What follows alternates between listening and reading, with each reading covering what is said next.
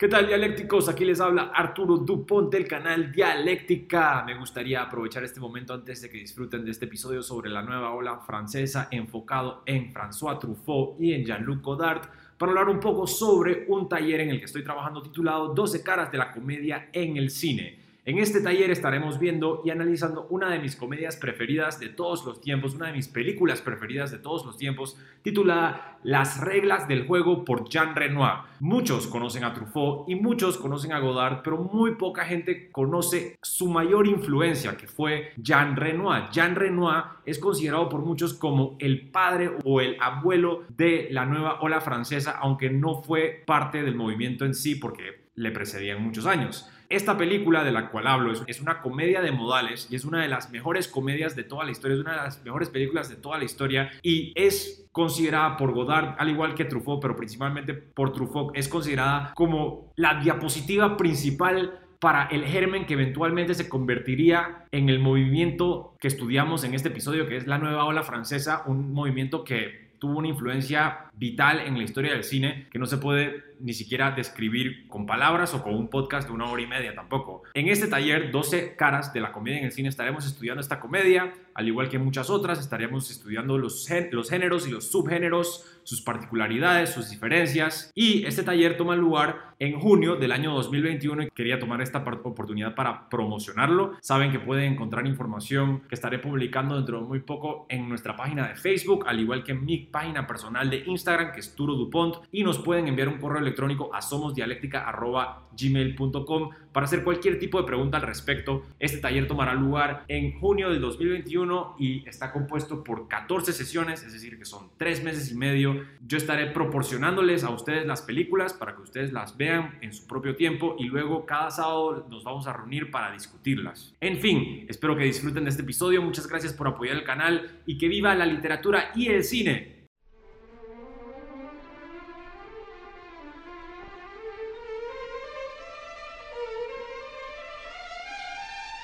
Buenas tardes a todos y bienvenidos a un nuevo episodio de Dialéctica, en donde estaremos conversando sobre otro de nuestros temas preferidos, el cine mundial, directores y guionistas, sus influencias de mayor importancia y nuestra experiencia personal con sus relatos. Me acompaña Mike Vargas. Hola, mucho gusto. Y Adrián Castro. Hola, ¿cómo están? Yo soy su anfitrión Arturo Dupont y en el episodio de hoy estaremos conversando sobre dos de los más importantes directores de la historia del cine, Jean-Luc Godard y François Truffaut. Pero antes me gustaría comenzar con su punto de vista personal ¿Quién es el verdadero héroe de la nueva ola francesa? ¿François Truffaut o Jean-Luc Godard? Para mí ambos son elementos importantísimos de la, de la nueva ola francesa. De hecho, si algo que caracterizó eh, este movimiento, que es parte de lo que vamos a hablar hoy, es esa heterogeneidad que había entre, entre los directores, entre su estilo. No, no estamos hablando de un estilo único, no estamos hablando de una tendencia estética o, o narrativa que, que revolucionó, sino que lo único en común que había, quizás que, formaron estos, estos realizadores, es ese rompimiento de dogmas. Y, yo considero que ambos lo hicieron a su manera. Godard es, es quizás el que se vuelve más experimental, el que se vuelve en algún punto hasta, hasta muy político, en ir contra, realmente contra las tendencias tradicionales, digamos, de cine es él toma esa batuta y se va por ese lado.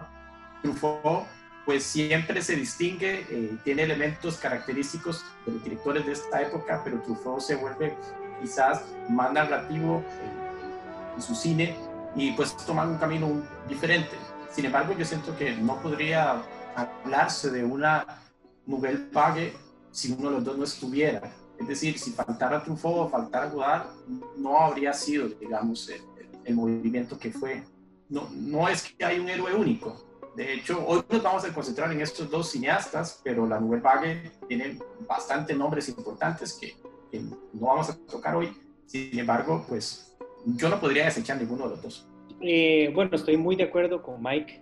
Creo que Godard, la, característica primordial de Godard, creo, que es que en, mi perspectiva fue un poco más allá con la experimentación, ¿verdad? O sea, con aquello que se alejaba como casi reaccionario a todo el cine que se venía dando mundialmente, pero también y sobre todo en Francia, ¿verdad? Si uno ve lo, Si uno, si estudia, un poco la historia del cine, ve qué países tomaron cierta batuta en cierto momento para hacer avanzar el lenguaje cinematográfico, ¿verdad? Y Francia lo hizo, bueno, Francia eh, se, le atribuye el invento del cine, ¿verdad? Francia y después hay unas y otras tendencias o, exploraciones, digamos, en los 20 con todas las, todos los nuevos movimientos que se generaron ahí, las vanguardias. Y después Francia queda como de alguna u otra manera relegado durante unos 30 años o más, ¿verdad? Queda como, como, como en el olvido, digamos, de, esa, de un país si hablamos de países o de regiones que hacen avanzar el cine. En, en medio de, de las, entre los 20 y los 60, pues se hizo, los italianos tomaron la batuta en un momento, en Estados Unidos se tomó la batuta en otro momento, eh, inclusive en los países nórdicos, ¿verdad? Entonces, yo creo que Godard lo que hace, eh, no estoy diciendo que sea mi favorito, digamos, ¿verdad? Ni que siente que sea el, estandarte, pero cuando uno lo ve, uno siente que hay una reacción un poco más, y que después me gustaría hablar sobre esto, un poco más revolucionaria, ¿verdad? Em, no es casualidad que, que, este movimiento salga al final de los años 50, entrando a los 60, digamos, porque yo creo que los años 60, voy a ser, va a ser un, un poco tonto lo que voy a decir, pero los, la década de los 60 como movimiento es una década larga, ¿verdad? Empieza como en el 57, 58 y termina en el 72, más o menos, como concepto, ¿verdad? Como toda esta revolución desde todos los aspectos, desde el arte, desde el pensamiento, desde lo social, ¿verdad? Em, y yo siento que Godard lleva mucho el estandarte de ese revolucionario que empieza a mover cosas y empieza a hacer las cosas totalmente diferentes, ¿verdad?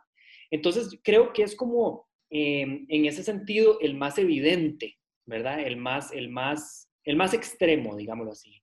Truffaut se, se, se, balancea entre los dos, ¿verdad? Entre lo que decía Mike, entre lo un poco más narrativo y aquella exploración del lenguaje cinematográfico o de los elementos del cine para contar de formas diferentes. Entonces, yo siento que los dos son importantes. Creo que hay, y así hablándolo, si hablamos de formas subjetivas, yo siento que Godard en algún punto se vuelve insufrible para mí en algunos momentos, inclusive hasta, hasta el final de su vida es como, ya está, o sea, ya fue, ¿verdad?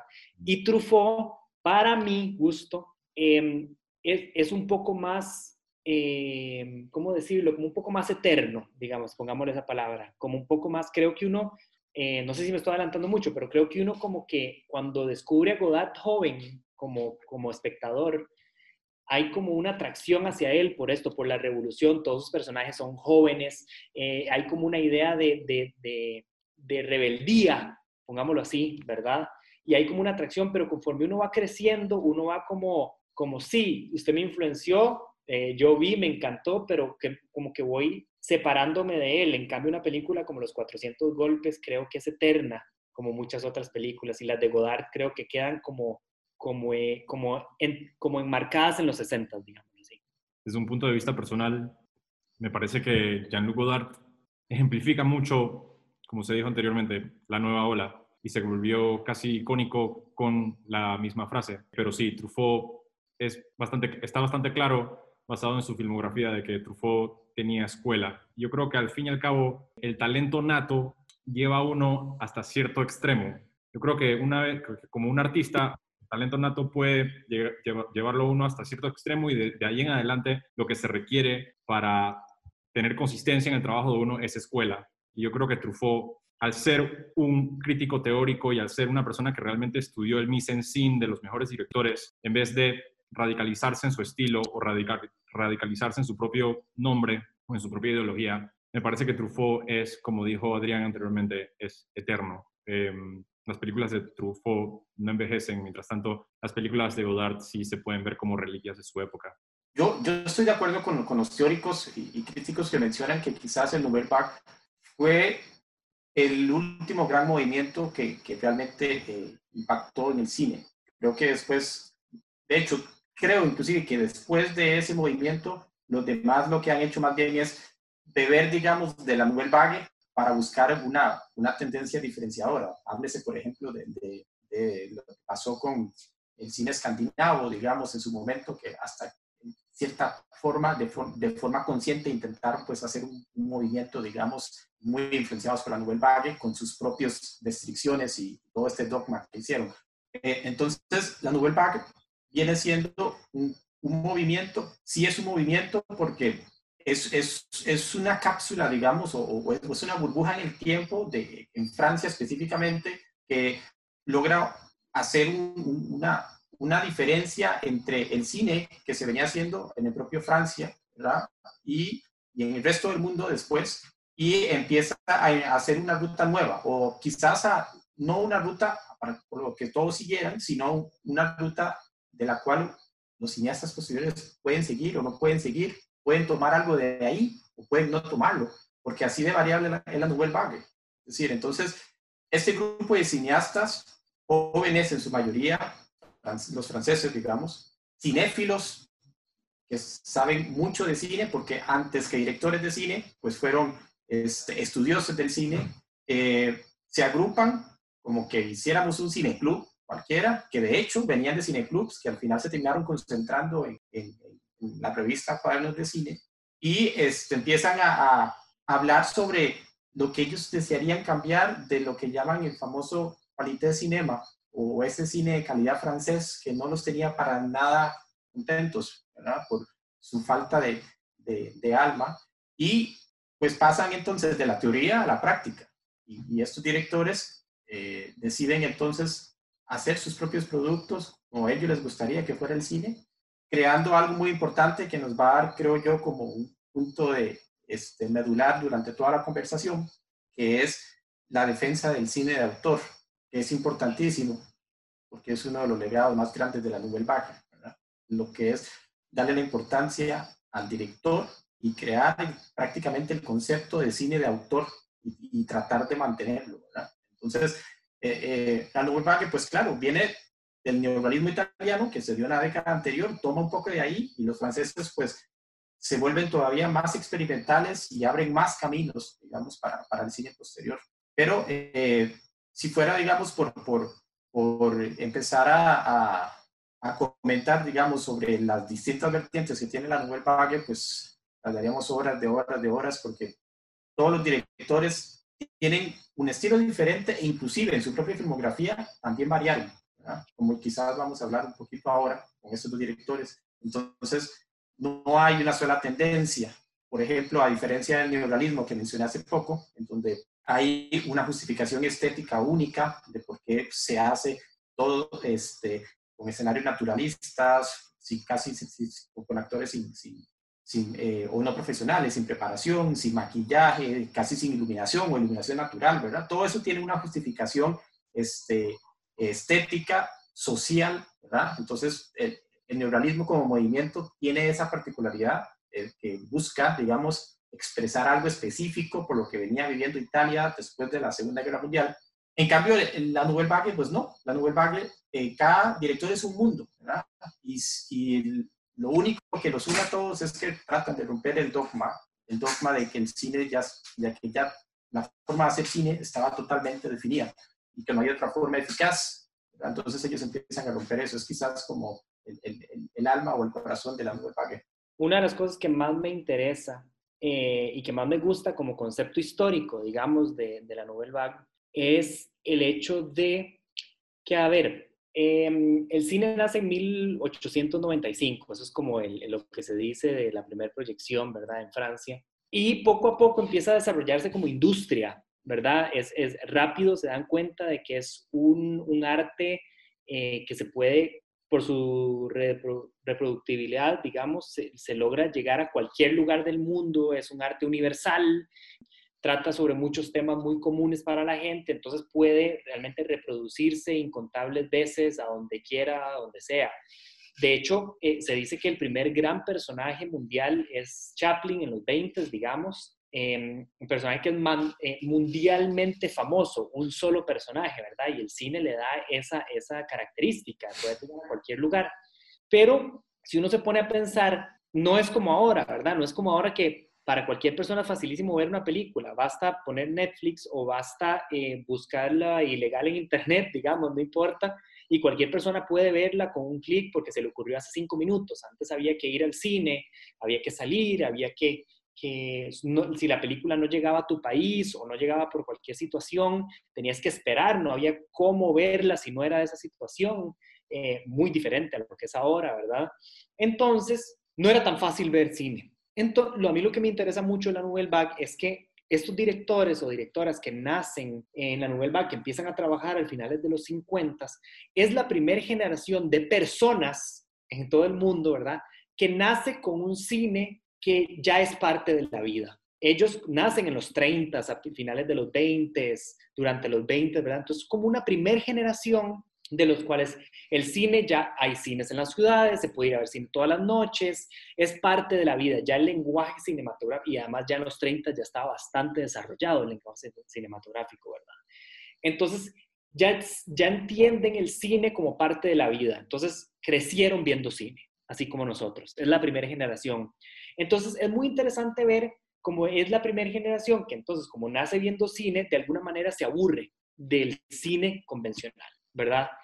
Y por eso empieza a experimentar. Yo creo que la Nouvelle Vague es el primer movimiento que empieza a ver el cine como un elemento de la vida y por lo tanto eh, se aburren o están, eh, em, digámoslos, eh, con ganas de ver cosas nuevas, de ver que le cuenten a uno algo nuevo. Que creo que, creo que nosotros a todos nos pasa actualmente de que queremos siempre, bueno, los que vemos mucho cine, es difícil encontrar a alguien que te cuente algo nuevo, una película que capte tu atención por, por eso.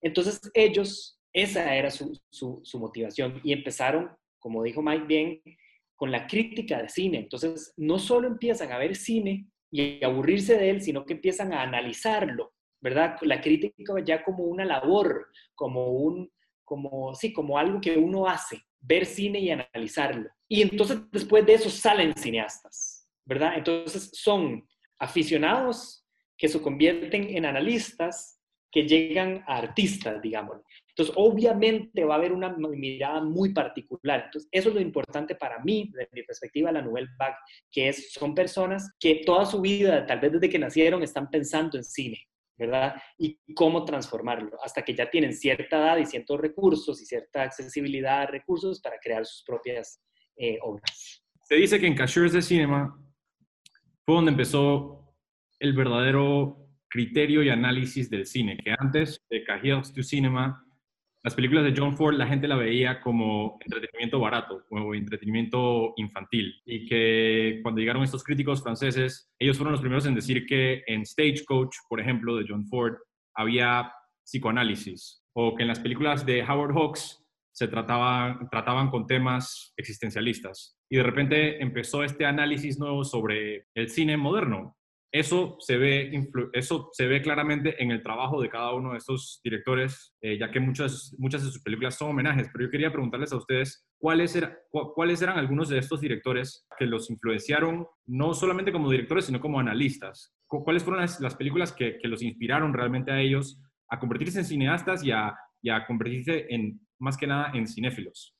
durante este periodo, digamos, de, de los inicios, ¿sí? 52-53, creo que, que, inicia la revista, pues estos, estos eh, cineastas o que posteriormente se convierten en cineastas, se dedican a hacer montones de entrevistas, digamos, a, a, esos directores que ellos admiraban y que querían precisamente darle valor porque sentían que eh, no estaban siendo, no estaban teniendo el reconocimiento por sus obras que merecían, digamos. Algunos eh, vienen de, de, la década anterior, digamos, como Roberto Rossellini, que fue un, un, director muy admirado, digamos, por, por cineastas de, de la Nouvelle Vague.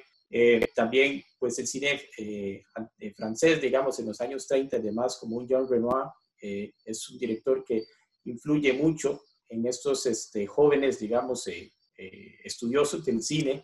Quizás uno de los más famosos por el libro que existió posteriormente y el documental que hay actualmente es las influencias de Hitchcock, digamos, o cómo ellos eh, no rescataron, sino que más bien mostraron al mundo el valor que tenía Hitchcock, rescatándolo de un simple, lo que se llamaba en aquel entonces como eh, manufacturero de películas, es decir, como que estabas dentro de la industria de Hollywood, pero que no tenía voz propia y que no que su cine solo servía para entretener. Entonces, estos eh, jóvenes de, eh, eh, franceses decían, no, el cine de Hitchcock realmente va a cambiar o está cambiando, digamos, eh, está marcando un antes y un después. Y hoy en día, pues, al fin y al cabo tenían razón. Hitchcock hoy en día es conocido como el, maestro del, suspenso y, del terror. Entonces, inclusive, el, Hawks también, que está haciendo, ese señor hizo películas prácticamente desde la época del cine mudo, ¿verdad? Inicia en los años 20, hizo cualquier cantidad de películas, pasó por todos los géneros que podía eh, darse, pero nunca tuvo el reconocimiento que, de hecho, formalmente, en términos de, de, premios, digamos que estos premios suelen ser, pues, eh, a veces no muy justos y tampoco representan la veracidad de, de, de, quién está marcando, digamos, algo importante cada año, pero él, en Estados Unidos normalmente eh, no ganó nada, digamos, prácticamente, casi no ganó nada, este, a pesar de la gran filmografía que tiene y como menciona Arturo, este, ellos fueron los, los, primeros en reconocer que su cine no era simple cine para, hecho para masas, sino que realmente trataba los temas de, en sus películas de, de, una forma este, diferente, que inclusive hasta cineastas después de este reconocimiento, el de la Nouvelle Vague, propios cineastas en Estados Unidos, pues lo, empezaron a reconocer realmente, digamos, este, hay por ahí un, hasta una anécdota en donde, donde se dice que John Wayne eh, logró o hizo una buena actuación porque lo dirigió Howard Hawks. Entonces, este, eh, son, son, cosillas ahí que, que, que fueron sí, eh, tomándose en cuenta, digamos, poco a poco para que hoy en día muchos cineastas que, primero, influyeron a los eh, eh, cinéfilos de, de, cuadernos de cine, tomaran, digamos, luz propia posterior a que se vieran tan visibilizados en esta, en esta revista que perdura hasta nuestros días. Es un punto medular, digamos, tanto para la Nouvelle Vague como en general para la crítica cinematográfica, ¿verdad? La cantidad de material en sus volúmenes a través de los años, digamos, que, que se recopiló ahí, empezó a formar, dar la importancia de la crítica cinematográfica este, desde un punto de vista, primero para dar eh, o mostrar, digamos, el, valor, digamos, de, de, películas y cineastas, pero también para hacer un análisis este, de, que busca cambiar, digamos, o que buscaba eh, hacer que cada vez hubiera mejor cine. al fin y al cabo, pues debería ser pues, un análisis muy valioso. Siempre que usted habla sobre una película o analiza un filme, pues quizás uno de los objetivos principales es llegar a obtener algo que busque pues, mejorar, digamos, ya desde el punto de vista que estés, ya, aunque seas director o aunque seas eh, este, crítico de cine y demás, pues es quizás el, el, objetivo central. Una, una, algo bastante importante y que a, mí me interesa muchísimo es em, la exaltación de, estos eh, cinéfilos críticos, digamos, como decía Arturo, de ciertos directores que se veían como, como directores que hacían películas para el entretenimiento, películas de la fábrica de Hollywood, digamos, y que ellos decidieron rescatar y no solo, como decía Arturo, ¿verdad? De, de, sus temas, digamos, que veían cosas de psicoanálisis, una profundidad de sus, personajes, en sus temas y así, sino del lenguaje cinematográfico. Y creo que eso es súper importante para ellos después, porque no necesariamente con los temas, sino de cómo, ¿verdad? No qué, sino cómo. Y eso es importantísimo. Em, creo que el ejemplo más claro es Hitchcock, ¿verdad?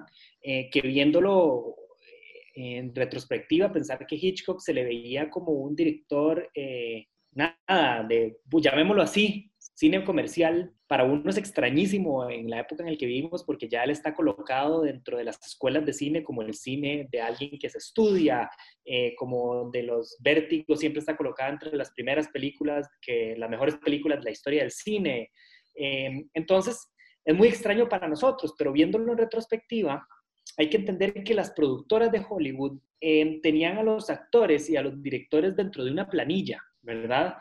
Entonces, no es como ahora que un director, un productor o algo tienen un proyecto y van y, tratan de venderlo a la productora, lo compran y lo hacen, em, sino que la productora era como un dios, ¿verdad? Que tenía un montón de gente. De hecho, hay una, una foto por ahí donde uno se va, creo que es en la Paramount, donde van entrando y en el jardín hay como un afiche, como, como una pizarra, donde dice Hitchcock filmando a la derecha, no sé quién filmando a la izquierda, ta, ta, ta, filmando. Entonces, ¿verdad? Como, como esa idea de, somos una fábrica, de crear cine, porque entendimos que era una industria y toda esta gente está debajo, bajo nuestro, ¿verdad? Nuestra, nuestra máquina y entonces así vamos produciendo cine. Entonces, claro, para, para, para ellos, para la gente era eso. Para ponerlo en perspectiva, digamos, con el respecto de la gente que le puede gustar o no, digamos, es como si, como si hubiera una revista hoy en Francia que exalta a los directores de las películas de superhéroes, ¿verdad? Y que dijera, no, no son solo entretenimiento, son esta cosa que es absolutamente increíble desde el punto de vista del lenguaje cinematográfico, desde el punto de vista de sus temas, hay que ver cómo es esto, todos estos directores, Michael Bay es un genio, ¿verdad? Es como, como algo así.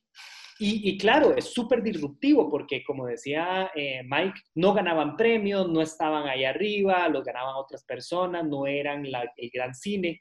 Y entonces eso me interesa mucho a mí porque entonces empiezan a ver algo diferente y empiezan, a, ¿qué empiezan a hacer? Empiezan a quitarle poder a la productora, a Paramount, a la MGM o lo que sea, y empiezan a darle importancia al creador artístico, al director o a la directora. Entonces antes, por ejemplo, se decía, no, los musicales son de MGM, digamos, en, en la época dorada de los musicales, 40s y 50s. De la Metro Golden Mayer son los musicales. Pues ellos dicen, no, los musicales son de Vincent Minelli, ¿verdad?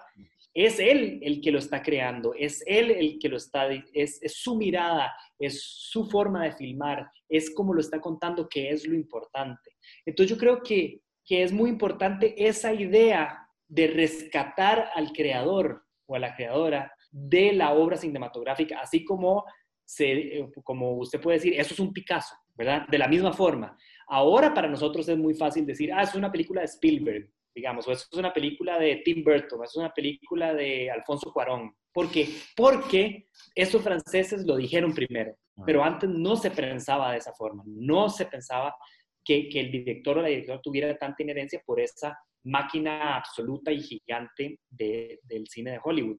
Por eso pienso yo que cuando llega la Nouvelle Vague y en los 60 Hollywood entró en una crisis de creación y después es rescatada en los 70 por directores como Martin Scorsese y Brian De Palma y un montón de otra gente, porque de alguna manera, no necesariamente por eso, pero de alguna manera había un pensamiento ahora de mm, las productoras no son las que hacen esto y las productoras empezaron a producir cosas que la gente no quería ver, ¿verdad? Entonces para mí es muy importante este rescate y esta mirada hacia quién lo está haciendo, ¿verdad?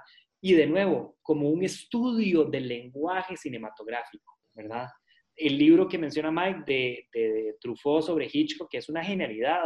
si uno se lo lee, uno puede entender qué es hacer cine. Y a mí siempre me ha parecido súper interesante que Hitchcock dice que la peor película que él hizo en su vida fue un musical que hizo, el único musical que hizo. Y lo dice de la siguiente manera. Él dice, es que no pude utilizar el cine para contar la historia, solo la filmé. Como diciendo, no utilicé el cine para contar con los elementos del cine, sino que solo puse la cámara y la filmé. Entonces, para él la peor película que había hecho. Y hay algo de lo que podemos ver de, de por qué a ellos les interesaba la evolución del lenguaje, ¿verdad? Porque ellos veían que esos, esos directores y esas directoras tenían un lenguaje particular y ellos querían desarrollar el suyo. ¿Cuál fue la primera película del Nouvelle Vague? Se puede decir que fue Los 400 Golpes, ¿correcto?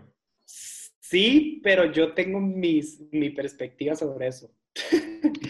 yo creo, yo creo, por ejemplo, que sí, porque es de Truffaut y Truffaut de, su movimiento, de ese movimiento. Digamos, si uno lo ve así tan simple y tan sencillo y tan directo como es Truffaut, viene de Cayer du Cinema, viene de este pensamiento, hace su primer película, son los 400 golpes. Pero yo creo que los 400 golpes es una película del neorrealismo en Francia. Esa es mi perspectiva. Porque puede ser una película que la pudo haber hecho Rossellini. De hecho, se me parece mucho a Alemania año cero, por ejemplo, ¿verdad?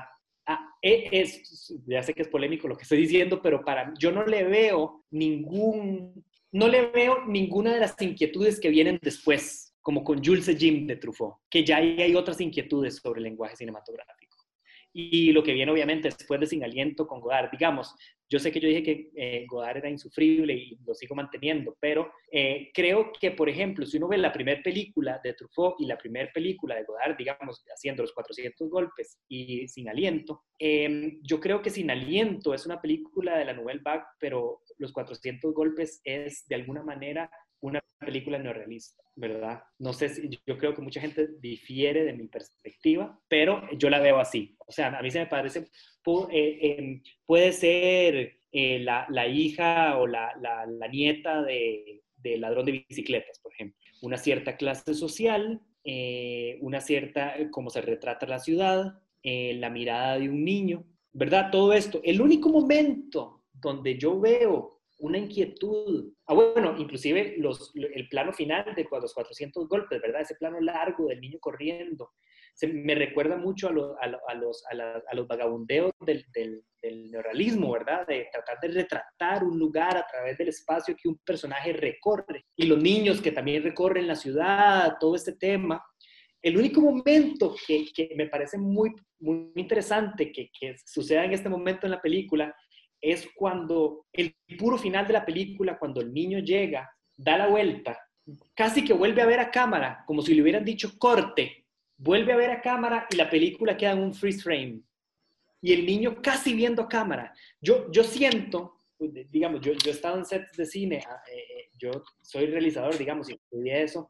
Yo siento, yo puedo ver de alguna manera donde probablemente le dijeron corte antes de dejar de correr la cámara y el niño nada más volvió a ver, como diciendo, ya terminé de correr, ya terminé mi escena, y Truffaut deja una cola que la pone en freeze, que genera una cosa, yo no sé cómo, pero esas son las cosas de, las, de, las, de los grandes obras del cine, que genera algo más, ese, ese, plano quieto, congelado, digamos, genera algo en nosotros que toda la película nos llevó hasta ese momento. Pero pensándolo un poco más allá y de lo que hace Godard y hace Truffaut más adelante, que es como evidenciar el artificio del cine, yo siento que, que, que, eso con lo que la película termina es después del corte, no es antes del corte, como cualquier persona cortaría, corte, ok, uso lo, que, lo de antes de este momento, ¿verdad? Entonces, ese es el único momento y no es casual que sea al final. ¿Por qué puede ser interesante? Porque podemos decir, venimos del neorrealismo y mi última plano es la Nouvelle Vague y a partir de ahí empieza. Entonces, no creo que sea una primera película de la Nouvelle Vague como lenguaje. Siento que es la que al el último plano eh, o el último segundo del último plano nos dice ahora viene algo nuevo como lenguaje. Pensémoslo así, el último plano es el inicio de la Nouvelle Vague, pero no sé si la película. Esa es mi perspectiva. Yo, yo, yo creo que eh, si nos remitimos, digamos, a lo que logró la película, digamos, eh, Truffaut era su primer largometraje, triunfa en uno de los eh, portales sobre cine más importantes, como es el Festival de Cannes, eh, Entonces, yo suelo ser muy, ¿cómo decirlo? suelo ser como muy pesimista en que se premie a lo que realmente vale, eh, hace una diferenciación en su momento. Yo soy más dado a que se premia normalmente lo que sigue una tendencia, no a, cuestiones más eh, de rompimiento o experimentales. Entonces, en el momento que usted le dicen que los 400 golpes fue premiada en Cannes, lo primero que se le viene a la mente a uno es, ok, entonces tiene que ser una película que gustó a la gente que le gusta el cine como se venía haciendo tradicionalmente, que no necesariamente es que hizo una mala película, ¿verdad? Entonces, yo, yo sí concuerdo, digamos, con Adrián en el hecho de que eh, ese rompimiento del lenguaje cinematográfico que se, tradicional que se venía dando no es tan evidente en esta película, ¿verdad? Y, y, sí, bebe mucho del, del neorrealismo es importante el filme porque claramente pone también los radares sobre este nuevo, estos nuevos directores franceses, ¿verdad? Porque llega un director que debuta, gana Cannes, entonces la mirada se vuelve hacia Francia y dicen, wow, pero es que esta gente está intentando hacer algo diferente y, da ese aporte inicial, digamos, como, como un abanderado de que aquí viene algo diferente, ¿verdad? Aquí viene algo que, que puede cambiar, que quizás los 400 golpes sea un preludio, ¿verdad? Como una película de transición, que es lo que le entiendo a Adrián, entre el neorealismo y, y, la Nouvelle Vague, pues eh, en cierta forma sí. Yo, yo diría que igual, volviendo un poco a lo que dije al principio, pues la Nouvelle Vague es, eh, es es tan volátil o tan variable, digamos, entre lo que propone, que lo único que, que quizás diferencia es que, o, o, que diferencia, digamos, al movimiento como tal, es, es el hecho de ese rompimiento de dogmas. Entonces, esta película, Los 400 golpes, eh, Truffaut la narra de una forma no tan, pongámoslo en términos sencillos, tan alocada, digamos, como, como otras, inclusive como él mismo utilizó eh, o hizo otras películas. Entonces, no se siente tan, tan novel vague, pero es la que inaugura por la fecha en que, en que está y por la importancia que tuvo quizás también para poner la mirada sobre Francia en ese momento, ¿verdad? Entonces, este, yo igual estoy completamente de acuerdo en que, en que eh, los 400 golpes responde más a, a, una película, no diría que tradicional, pero sí no, no tan transgresora en, en lenguaje cinematográfico, digamos. ¿Alguno de ustedes diría que eh, la temática de los 400 golpes no es solamente retratar la vida o la infancia de Truffaut a través del cine, sino el cine como escape. Yo he leído en más de una ocasión ese tipo de esa, esa interpretación, la, la, he leído en más de una ocasión donde se utiliza como ejemplo la escena del teatro, donde está Antoine Doniel viendo un teatro de títeres y cómo François Truffaut enfoca la cámara en el público y los niños que están presenciando la obra. Y se dice que esa es una de las primeras veces o, o, es como, es como un, un seño ya semiótico cuando se habla sobre cuando se ve un público en una, en una película, hay una autorreferencia ahí, hay algo que juega con la metaficción. Antoine Doniel en la película intenta escapar de una difícil infancia y ese plano que retrata al personaje corriendo por 10 minutos, yo creo que le añade un simbolismo que quizás no se encontraba muy a menudo incluso en el cine neorrealista. Me parece que ese final es es subjetivo en, la manera en que, en que retrata a, a, Antoine Doniel entrando, metiendo los pies en la playa y purificando su propia historia y a la vez Truffaut purificando su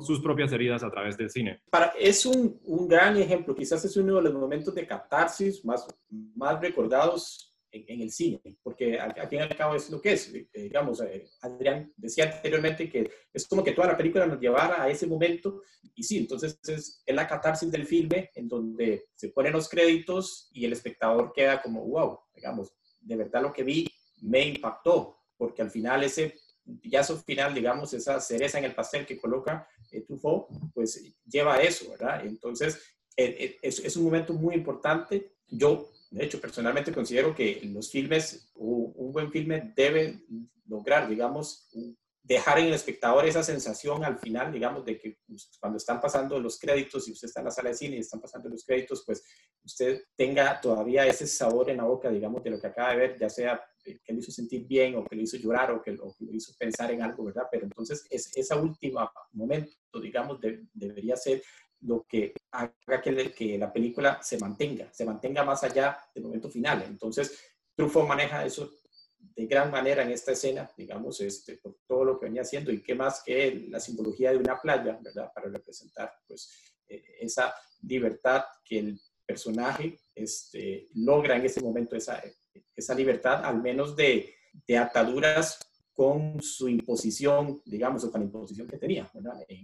Con sus padres, con la escuela, con el tipo de educación, con, con el, este, el, internado donde lo metieron, ¿verdad? Entonces, en cuanto a eso, pues es un, es un gran momento que para mí es uno de los momentos catárticos más, más importantes de la historia del cine.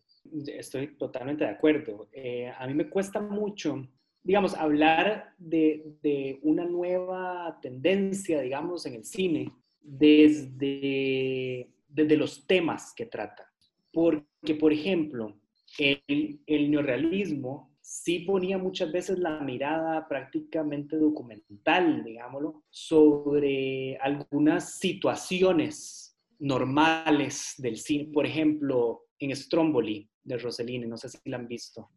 Ese momento donde está la pesca, ¿verdad? Que hay una ficción que está metida en la realidad y uno siente que uno está viendo una pesca del atún real, ¿verdad? Y después, eh, si, si, queremos ser autorreferentes desde lo, desde lo soviético, eh, el hombre de la cámara, ya la película empieza con un cine que se está llenando de público, butacas que se empiezan a llenar. Entonces, por eso, desde la temática o lo que muestran, y, más sobre todo la novela que, que, que, lo que hace es tomar todo el cine que hay hasta ahora, no lo rechaza, sino que lo trabaja de forma diferente, y más adelante creo que vamos a hablar de eso. Me cuesta mucho hablar desde la temática como de un movimiento nuevo. Creo que hay tantas temáticas como películas hay, aunque haya una tendencia cierta, ¿verdad?, de, de, directora, eh, o sea, no es lo mismo hablar de las temáticas de Truffaut con las temáticas de Godard, ¿verdad? Aunque tienen em, relaciones a veces. Entonces a mí, digamos, sí entiendo que, que los 400 golpes sea catártico y tenga todos estos elementos como, como el cine, como, como para purgar un montón de cosas y hablar de su infancia y casi terapéutico. Pero me interesa, me interesa más ver el cómo, ¿verdad? De, lograr eso. Eh, eh, por eso me sigo repitiendo lo mismo, pero creo que los 400 golpes tiene todos los elementos del neuralismo hasta ese último plano, tal vez hasta ese último segundo, ni siquiera es un plano, hasta ese último segundo. Entonces me interesa más ver cómo, porque inclusive se dice, ¿verdad? Que hay solo cierto tipo de, de, de historias. Algunos dicen que son 20, algunos dicen que son 8 y sus variaciones, pero, pero es cómo la cuenta eh, cada uno de ellos entonces, me parece que sí, o sea, de, fijo hay algo de eso. Yo también creo que Godard, siempre sus personajes son bastante similares, ¿verdad? Y creo que obviamente todos son jóvenes, entonces creo que él aún así está hablando de él mismo y todos son jóvenes y todos son intelectuales y todos, casi todos representan a cierta clase social, entonces obviamente es Godard en todos sus personajes. Por eso, por eso pienso que en temáticas eh, hay muchísimas dentro de la novela pero en formas de cómo, también hay muchísimas, pero también ah, tal vez ahí es donde está el rompimiento o, la evolución real. Los 400 golpes solía ser mi película preferida de la nueva ola francesa, pero ahora supongo que no lo es. Adrián, ¿nos puede contar un poco sobre Sin Aliento? Es, siempre es interesante, no siempre, es, en muchos casos es interesante ver que muchos movimientos, o cuando se habla de ciertos movimientos, o ciertas nuevas tendencias, o ciertas características nuevas, por ejemplo, es interesante ver que siempre las primeras películas de los directores suelen ser las que logran establecer algo nuevo. Por ejemplo, eh, hablemos de algo un poco más de conocimiento popular. Tarantino, sus primeras dos películas, ¿verdad? Eh, Reservoir Dogs y Pulp Fiction, ya lo establecen a él por completo y no sé si nunca llegó a, tan alto con su, con su lenguaje como en sus primeras dos películas, ¿verdad?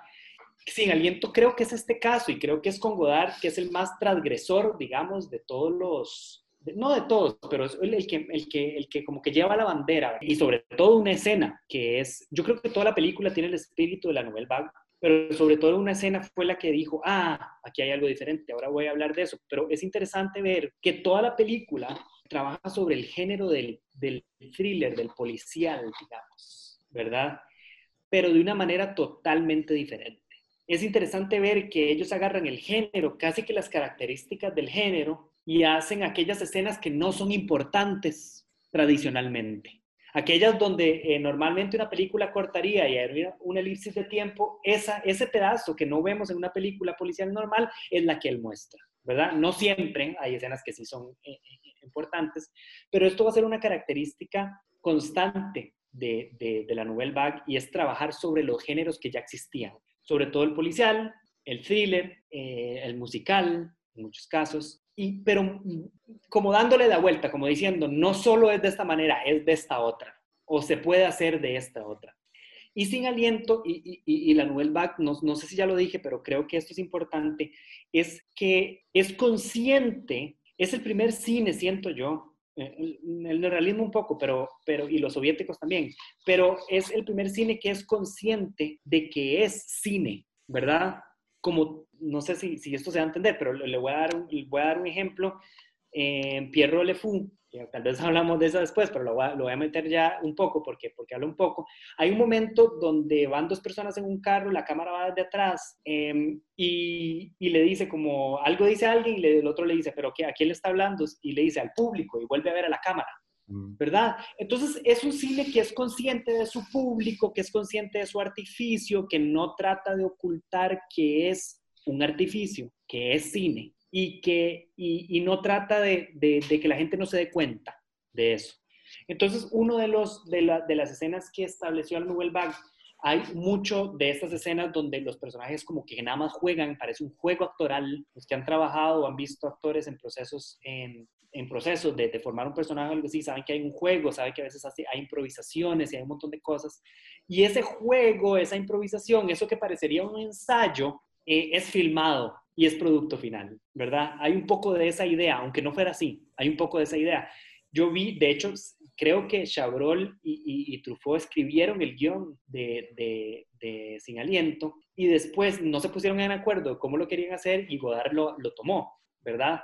y dice que cambiaba todo y que a veces nada más tiraba líneas de diálogo nueva y es como, díganla, diga esto, hágale esto, ¿verdad? Entonces hay una cosa ahí del quehacer cinematográfico y, de, y del artificio, de, la, de, la, máquina del cine, digamos, que ellos no, no intentaban ocultar y en este aparece con lo que ahora sería lo más común del mundo y que lo hacen los youtuberos constantemente y es nada más estar aquí hablando y cortar y, de repente aparezco acá y hablar y cortar y de repente hablar y, porque todo me corta en el eje, todo no trato, o sea, se ve el corte, digámoslo así. Hay un corte que se ve. Y eso pasa en Sin Aliento también. De nuevo, otra cosa que me di cuenta ahora es que hay como una obsesión de Godard por los, por los carros. Siempre pasan escenas importantes, siempre hay carros. Y siempre hay carros manejando por lugares en que no deberían. ¿verdad? Y, creo que también eso viene mucho como de esa libertad juvenil y, que yo creo que lo toma hasta George Lucas para American Graffiti después, esa, esa película donde andan en carros por todo lado y hay algo como cool, digámoslo, ¿verdad? Eso. Em, y es esta escena donde va un personaje em, hablando y están estos lo que se llama jump cuts, donde van hablando, van hablando, van hablando, corte, sobre, sobre la misma persona, y corte y corte, y se ve que hay un corte. Entonces ahí empieza a surgir esto que tiene el Nouvelle Vague constantemente y es que es consciente de, sí misma, del cine, digamos, y no lo trata de ocultar. Entonces creo que eso es lo importante de, Sin Aliento y sobre todo todo el espíritu este, ¿verdad? Donde los personajes van eh, avanzando sobre la ciudad, tiene, tiene una impronta medio documentalosa también, eh, que era nueva para esa poca iluminación, entonces, y la iluminación artificial, digamos.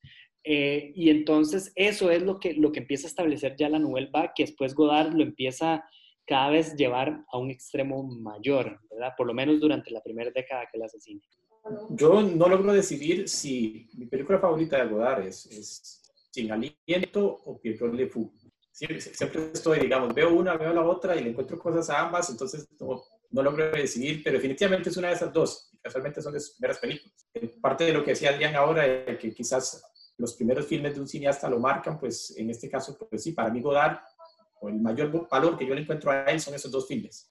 Pero Sin Aliento, cuando vi por primera vez Sin Aliento, me di cuenta de que realmente a Godard no le interesaba mucho en sí contar la historia, sino cómo la estaba contando. Entonces, este, si usted ve Sin Aliento, y ni hablemos de Perros de Fou, que todavía es más extremo en eso, pero si usted ve sin aliento, apenas usted medio podría dar una sinopsis de lo que pasa y es súper sencillo. En, realidad lo que sucede es muy sencillo, no hay es un gran guion, digamos, sino que es más que todo ese, ese ejercicio de él de intentar contar las cosas diciendo, se puede hacer de esta otra forma, ¿verdad? Porque si nos ponemos a hablar de, estos cortes eh, que menciona Adrián, digamos, que, que son característicos en, en, este filme, desde otro punto de vista tradicional, son cortes innecesarios. Vamos, usted como estudiante eh, de cine, digamos, usted lleva un corto, digamos, con esto, y lo primero que le dicen es, no, no, está malo, esos cortes, usted está incumpliendo una regla, digamos, eh, es un corte innecesario. Si usted hace un corte, tiene que cambiar de ángulo, tiene que cambiar de encuadre o algo, porque si no es innecesario. Además está mal hecho. Pues Godard dijo, no, yo quiero hacerlos sobre una misma conversación. Por ejemplo, digamos, la, la, conversación que tienen los protagonistas en el vehículo, donde va una serie de cortes sobre, sobre la protagonista, digamos, y esa serie de cortes que usted dice, ok, es el mismo plano, simplemente cortó y siguió, cortó y siguió. ¿verdad? Entonces, eso, eh, eh, partes como la larga escena, digamos, o la parte de la habitación, ¿verdad? Que es de lo más comentado de la película, en donde usted dice, bueno, pero esto esto que me aporta a mí, digamos, me está matando el ritmo y me está matando la historia, poca de la que hay, ¿verdad? Porque están ahí, son creo que como 20 minutos de ellos ahí en la habitación, interactuando simplemente y de ahí no sale, digamos, nada argumentalmente que, que me, que me tire, digamos, o que me desencadene nada, digamos. Y es que Godard realmente no le interesaba eh, realmente contar una, una historia en donde usted quedara atrapado por ello, sino decirle a usted que las cosas se pueden contar diferente, al punto que, parte de lo que menciona Adrián, en las películas de Godard, pues él pareciera que a propósito nos, nos, nos presenta el cine siendo consciente o tratando de que nosotros seamos conscientes que es una ficción. Eh, su fuerte, que quizás es algo que Truffaut no utiliza, es precisamente ese rompimiento a, nivel narrativo, digamos, en donde Truffaut pues, se va totalmente por experimentación estética y eh, sin aliento pues tira sus primeras armas de lo que vendría después, que es Pierre Le Vamos a hablarlo dentro de poco también. Godard tiene una cita que dice, todo lo que uno necesita para hacer una película es un carro, una pistola y una chica. Porque mencionó lo de los carros, me acordé como, ah, sí, ese es como el elemento más importante para Godard. No se puede hacer una película sin un carro, sin una pistola también. también se dice que Godard entró al set de, de, Sin Aliento o comenzó el rodaje de Sin Aliento pensando que estaba haciendo una película de, de gángsters y que terminó, y cuando terminó de rodar dijo, bueno, lo que, lo que hice es eh, Alicia en el, en el, País de las Maravillas, de Lewis Carroll. Eh, sin darse cuenta. Yo, tengo esta, esta, leve opinión de que, de que Sin Aliento sucedió por accidente, que fue como un accidente que él entró y de repente se dio cuenta que quizás no podía contar una historia de la misma manera en que Truffaut contaba una historia y dijo como que, vamos a romper todas las reglas, vamos a llevar esto lo más lejos posible que pueda de lo normativo. Y lo logró. Le doy todo el crédito del mundo. A mí me encanta Sin Aliento. No tengo nada en contra de esa película. Tengo algo en contra de Godard personalmente, pero Sin Aliento es una excelente sensacional. Mike, ¿nos puede hablar un poco sobre Shoot the Piano Player? Tengo, tengo sentimientos encontrados con ese filme. En realidad es, siento que, que Truffaut acá pues intenta hacer un, un, homenaje, bueno, no intenta, no, logra hacer un homenaje, digamos, a este cine de, de, de cáncer y thrillers eh, policíacos, digamos, de una forma un poco más ligera, digamos, hasta, hasta más cómica, si se quiere decir, en, en algunos aspectos. Eh, sin embargo, pues rompe, digamos, con los estereotipos típicos de este personaje. Recordemos que el cine, el, el cine negro, digamos, el cine cáncer que nace con el halcón maltés, unos años, unas décadas anteriores, este, se caracteriza por tener a, personajes masculinos que resuelven todo, que son fuertes, que siempre saben qué hacer. Los personajes que son, eh, digamos que los villanos de, de, las películas son, son siempre malvados, son despreciables. En esta película, pues, se rompe con eso, ¿verdad? Empezando porque ni los gángsters son tan malvados como, como normalmente serían, son hasta veces hasta condescendientes, ni el, el, personaje masculino es, tiene siempre la respuesta, más bien se, se muestra eh, con miedos en algún momento y, muy importante, acá más bien es la mujer la que toma, digamos, el poder y la que sabe, digamos, cómo salir de los problemas y la que, la que es fuerte, inclusive se, se muestra más fuerte que el hombre, digamos. Entonces es algo que que dentro de este género pues no es lo normal, más bien lo normal es lo que llaman eh, la female fatal, digamos, o la mujer fatal, característica de, de, este tipo de, de, películas de forma tradicional. Acá pues Truffaut rompe con eso, digamos, lo hace muy bien. Quizás lo que a mí no, no me convenció en el filme, digamos, es que el, el Truffaut siento que no logra acá condensar, digamos, o igualar, digamos, la, la, forma de contar, digamos, con estos saltos en el tiempo que hace, compite un poco contra su historia y la deja un poco botada por partes. Es decir, no botada, pero sí siento que no logra, digamos, al final, como, como como relato, digamos, como narrativa, logra amarrarla totalmente. Tiene sus, sus, puntos altos, sin embargo, siento que no logra ser tan, eh, eh, tan preciso, digamos, a la hora de, de, usar, digamos, el montaje y hacer esos saltos en el tiempo. En algún momento, pues, se pierde un poco. Y es muy importante porque quizás algo de lo que yo más resalto en Truffaut es precisamente el montaje, ¿verdad? El montaje en, para Truffaut, digamos, o en las películas de Truffaut, es algo muy importante porque quizás es algo de lo más característico en, en, que rompe, digamos, con, con lo más tradicional. Ejemplo, digamos, filmes como vamos a hablar un poquito adelante, como Jules Jim, que el montaje es vital ahí, digamos, eh, para montar el ritmo, o inclusive en, Fahrenheit, que vamos a hablar un poco después. Pero acá eh, siento que sí se queda como un poco como que no logran amarrar, digamos, eh, en la parte del relato con, con este, eh, ese montaje y esos saltos en el tiempo que hace. Sin embargo, me encontré con que Truffaut mencionó sobre esta película que él lo que quería era que las imágenes, digamos, las imágenes contaran una historia policíaca y que el diálogo contara una historia de amor.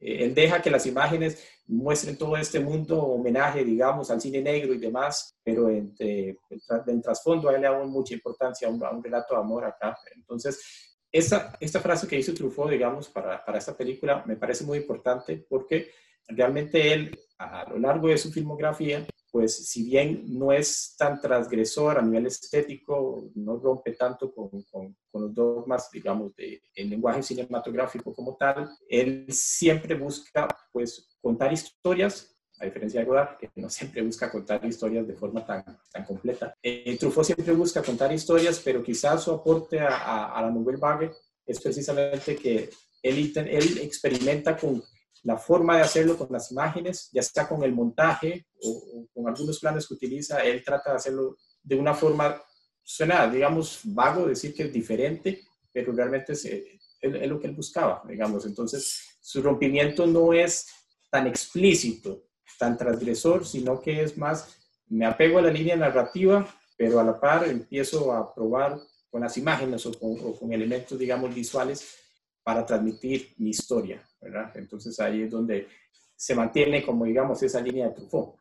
El, filme, pues no sé qué tan bien recibido fue, ustedes me dirán, no sé si, si, si, alguno escuchó críticas o eso, porque no sé si fue tan bien recibido después de los 400 golpes, ¿verdad? Que estamos hablando de pum, la película que lo pone a él con la mirada o que pone la mirada sobre él y después saca este filme. No sé si, si, si tuvo tanto éxito o continuó su éxito, pero este, es, es un filme pues, interesante, digamos, en, cuanto al homenaje, digamos, y a lo que busca eh, él, digamos, de contar una historia casi que de forma relajada y casi forma de comedia un paréntesis, no llegó al éxito, no llegó a tener el mismo éxito de los, que los 400 golpes, pero hoy estaba buscando críticas de todas las películas que, estamos, que vamos a discutir hoy y está ridículamente bien evaluada. Es decir, está absurdamente bien evaluado, mucho más, mucho mejor evaluada de lo que, de lo que yo esperaba realmente. Me sorprendí un montón, en realidad, al leer un par, un par de críticas y, y en secciones de comentarios también mucha gente la defiende. Adrián, ¿usted piensa que esta entonces sí es la primera película de, de la nueva ola por de, Truffaut.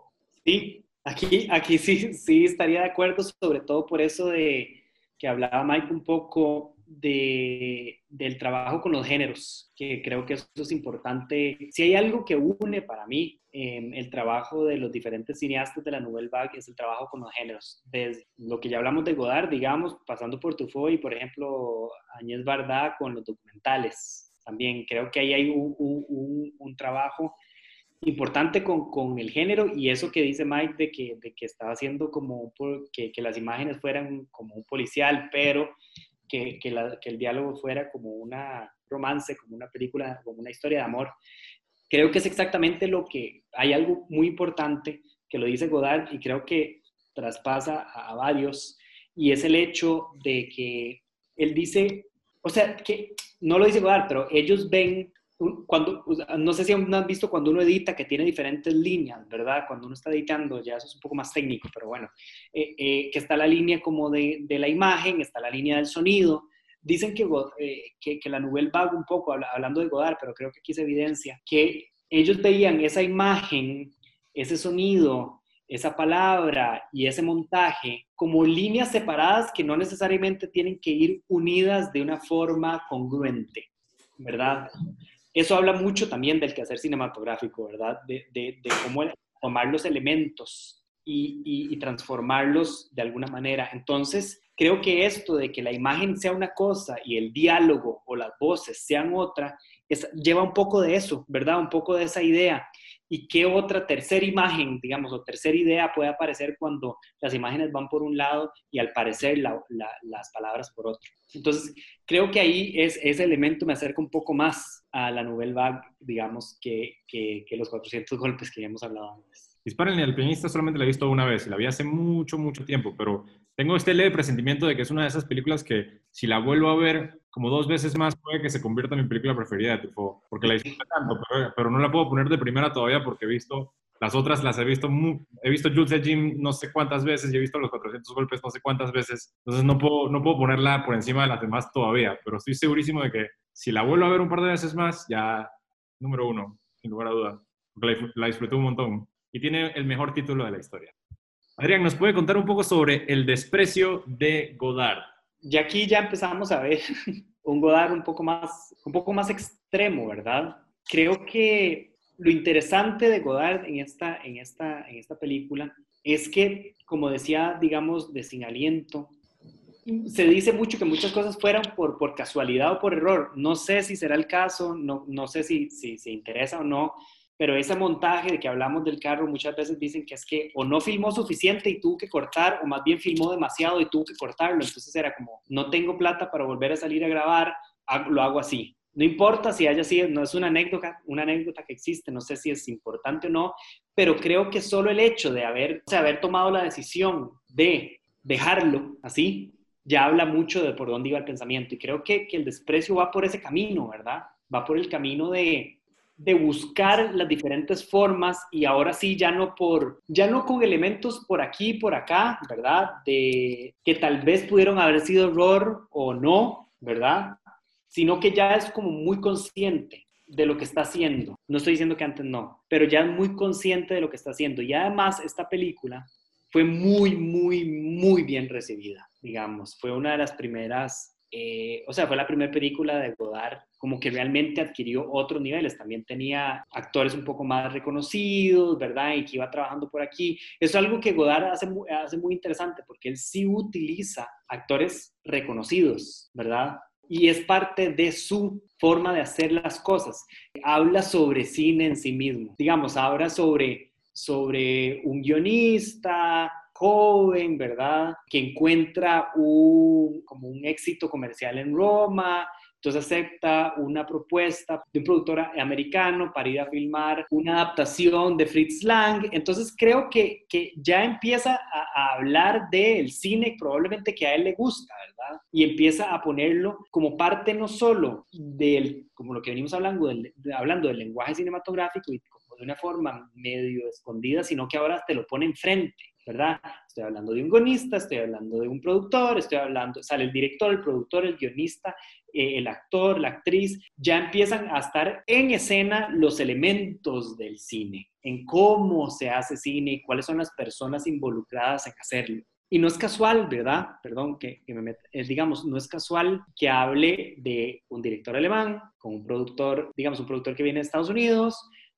en Roma, eh, con un guion, digamos, ya dije, de Fritz Lang, digamos, y con, un guionista francés. O sea, no es casualidad que son todas cinematografías importantes en la historia eh, y los cuales ellos admiraban. Entonces, a mí eso es lo que más me interesa del desprecio. Eh, es como un, un legado que viene de antes, pero lo reproducirá de alguna manera con esas películas que hablan sobre el cine, ¿verdad? La Noche Americana, que veremos después de Truffaut, Ocho y medio de Fellini, todas esas películas, eh, hasta hablemos lo último, Once Upon a Time in Hollywood de, Tarantino, digamos, son todas películas que toman el cine como el setting para que ocurran las cosas. Entonces, vemos cómo son los personajes y cuál rol tienen dentro de ellos. Entonces, uno no sabe, o sea, eh, es interesante pensarlo, pero cuando hay una actriz en la película, o sea, que es actriz, o sea, de profesión actriz el personaje, eh, y está actuando en la película, entonces hay como una doble lectura, ¿verdad? Porque sos una actriz de una película que además estás viendo una película vos, entonces sos doblemente actriz. Entonces, ese tipo como de metalenguaje que adquiere la película es a donde yo veo más el trabajo eh, de una preocupación de cómo se filma. Y además, después, obviamente, eh, que ya está trabajando sobre, hasta sobre los créditos sobre los créditos mismos, ya esa idea de que haya una lista de créditos de personas que trabajan y ponerlo en evidencia, creo que es importante también. Yo, yo, yo siento que, a diferencia, digamos, de otros directores en donde quizás sorprenden en su momento porque su primer filme, o sus primeros filmes, los que causan algo diferenciador y después eh, se empiezan ya a normalizar, dar cada vez más, si fuera una, una, curva, digamos, en un gráfico, Godard más bien va como ascendiendo, ¿verdad? En, cuanto a, a, lo extremo que se vuelve. Con esa película, yo, yo igual estoy de acuerdo que quizás es, es, es el, la película que muestra ese, ese amor directo, digamos, hacia el cine, haciéndolo explícito, ¿verdad? Porque es que todas sus películas están obviamente llenas de, de amor al cine, digamos, por, eh, porque él eh, impregna, digamos, eh, de referencias y demás, digamos, sus, sus, películas, pero acá pues lo hace de forma explícita. Este, digamos que típica historia, digamos, que casi que es cine dentro de cine, ¿verdad? o, o este metarrelato, acá pues Godard lo hace de forma Godard, digamos, porque casi que debería ser un término, digamos, hacer una película godardiana, que se, se utiliza mucho, digamos, el término godardiano, eh, pero es, es, es, su carta de amor explícita al cine, digamos, dándole valor a lo que él le da valor, mostrándolo en pantalla. Más adelante vamos a hablar un poquito sobre, sobre lo que hace Truffaut por su parte. No hizo toda la filmografía de Godard, pero creo que ya la, la vi en un momento donde ya había visto sus primeros trabajos y unos, unos después. Entonces, viendo este filme, eh, sí siento como que aquí Godard lo que termina es como de confirmar, digamos que él es alguien que viene a hacer las cosas diferentes. Entonces, se viene a confirmar ese estandarte que, que dice Adrián, de que Godard ciertamente lleva al estandarte de la Nouvelle Vague. Ese estandarte de, hacer las cosas diferentes lo confirma, digamos, una vez más Godard y aquí ya deja sentado, digamos, de que él, con cada trabajo que vaya a hacer, viene a, romper con algo y viene a romper con, algún dogma, digamos. Entonces, no sé qué efecto habría tenido viéndolo el filme en, eso lo, lo, reflexiono ahorita, digamos, estoy hablándolo como para mí mismo, pero no sé qué efecto hubiera tenido el filme si lo hubiera visto en el orden que, que cronológico, digamos, de los filmes de él. Es un ejercicio interesante, de hecho, hacer eso ver las películas en cómo evoluciona un director. Pero sí me parece, digamos, pues que él confirma aquí eh, ese, el, el, término godardiano, por decirlo de alguna forma. Digamos, a mí, a mí una de las partes que más me interesa, más me gusta, yo puedo ver esa secuencia inicial y me encanta, porque a mí me encanta el, no me, me encanta el cine, pero me encanta hacer cine ya para uno hacer cine, ver esa cámara sobre ese, sobre ese riel y moviéndose en un plano secuencia eterno y ver la persona de sonido y ver todas esas cosas, ya, ya te empieza a poner otro lado. Y, digamos, mencioné ahora eh, otros ejemplos como el de Tarantino, digamos, pero eso Godard creo que lo lleva a un nivel más extremo, como dije yo, de los créditos, ¿verdad? Él está diciendo, bueno, y la música es de no sé quién, y ta, ta, ta, ta, ta. Entonces, eh, ya empieza a colocarlo como en otro nivel, como algo importante, como algo parte del relato. Hay una voz que lo está diciendo y no solo, y está dentro de la película, entonces no me puedo ir y no leerlo, digamos, ¿verdad? O, no saber quién lo hizo. A mí me parece que esta película desde un punto de vista visual es brillante. Tengo eh, una, una, una, pequeña anécdota. Tengo entendido, esto yo creo que es más que nada un rumor y un rumor semi confirmado por la carta que le envió Truffaut de regreso a Godard, pero de eso más adelante. El génesis del desprecio surgió gracias a la popularidad de Godard. Godard se convirtió en un rockstar del cine, era excesivamente popular. Apareció este productor eh, italiano que se llama Dino De Laurentiis y esencialmente Dino De Laurentiis le dijo a Godard, ven a Italia, ven a filmar a Cinecittà, que era como el estudio más eh, prestigioso del planeta. Te, vamos a regalar todo el dinero que tú quieras para que tú hagas la película que te dé la gana y Godard agarró todo ese dinero y como que lo despilfarró en cosas totalmente innecesarias, pero lo hizo todo adrede como para molestar a Dino de Laurentiis. Y hay como toda esta historia detrás del el rodaje. Supuestamente eh, Godard estaba realmente ah, creando una película como que para enojar a este Mae, para enojar a este tipo que le regaló un cheque en blanco, porque ya en este punto estaba adoptando esta ideología anticonsumista. Y para él Jane Fonda era nadie. Es decir, Jane Fonda aparece en la película y, le pagan un montón de dinero para que aparezca esta estrella de Hollywood en su película eh, francesa, dirigida, en, hecha en, Italia, en Cinecittà, con el mejor equipo de sonido del planeta y la mejor cámara del planeta y a color y a, 70 milímetros en CinemaScope, que en esa época era carísimo. Y Godard, eso le parecía totalmente, es decir, él se, se dejó llevar por la extravagancia como para hacerla notar o hacerla ver en la película. Y al final lo que se ve es como una especie de, de extraño metarretrato de Godard, sacándole el dedo al productor, pero a la misma vez creando esta obra maestra. Al fin y al cabo yo creo que el proceso para Godard es como tan importante como el resultado final. Y bueno, era un Jackson Pollock. Mike, ¿nos puede contar un poco sobre Jules et Jim? Creo, creo que es mi filme favorito de Truffaut la he visto como tres, tres veces, creo, tres o cuatro veces.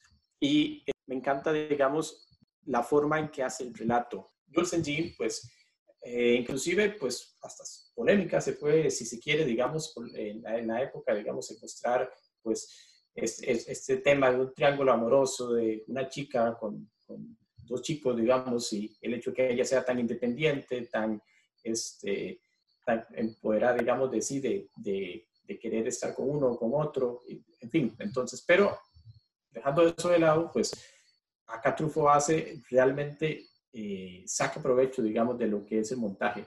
es un filme de un ritmo muy acelerado. El filme está lleno de elipsis, digamos, de elipsis narrativas muy bien hechas, muy bien estructuradas. El relato, pues, no se siente, uno ve, digamos, como espectador ve el filme y uno no siente que, que, la, que primero que esté cortado, y no, y, pero tampoco siente que va eh, muy acelerado, digamos. Entonces, Truffaut, pues, utiliza inclusive un, un narrador en off, que es, yo diría que es otra complicación, digamos. Normalmente el tener un narrador en off que te vaya contando un poco lo que va sucediendo y que de hecho en este filme es bastante lo que está presente este narrador, se puede volver monótono, se puede volver este, hasta cierto punto sentirse que es innecesario, digamos, el hecho de que me estén narrando lo que estoy viendo.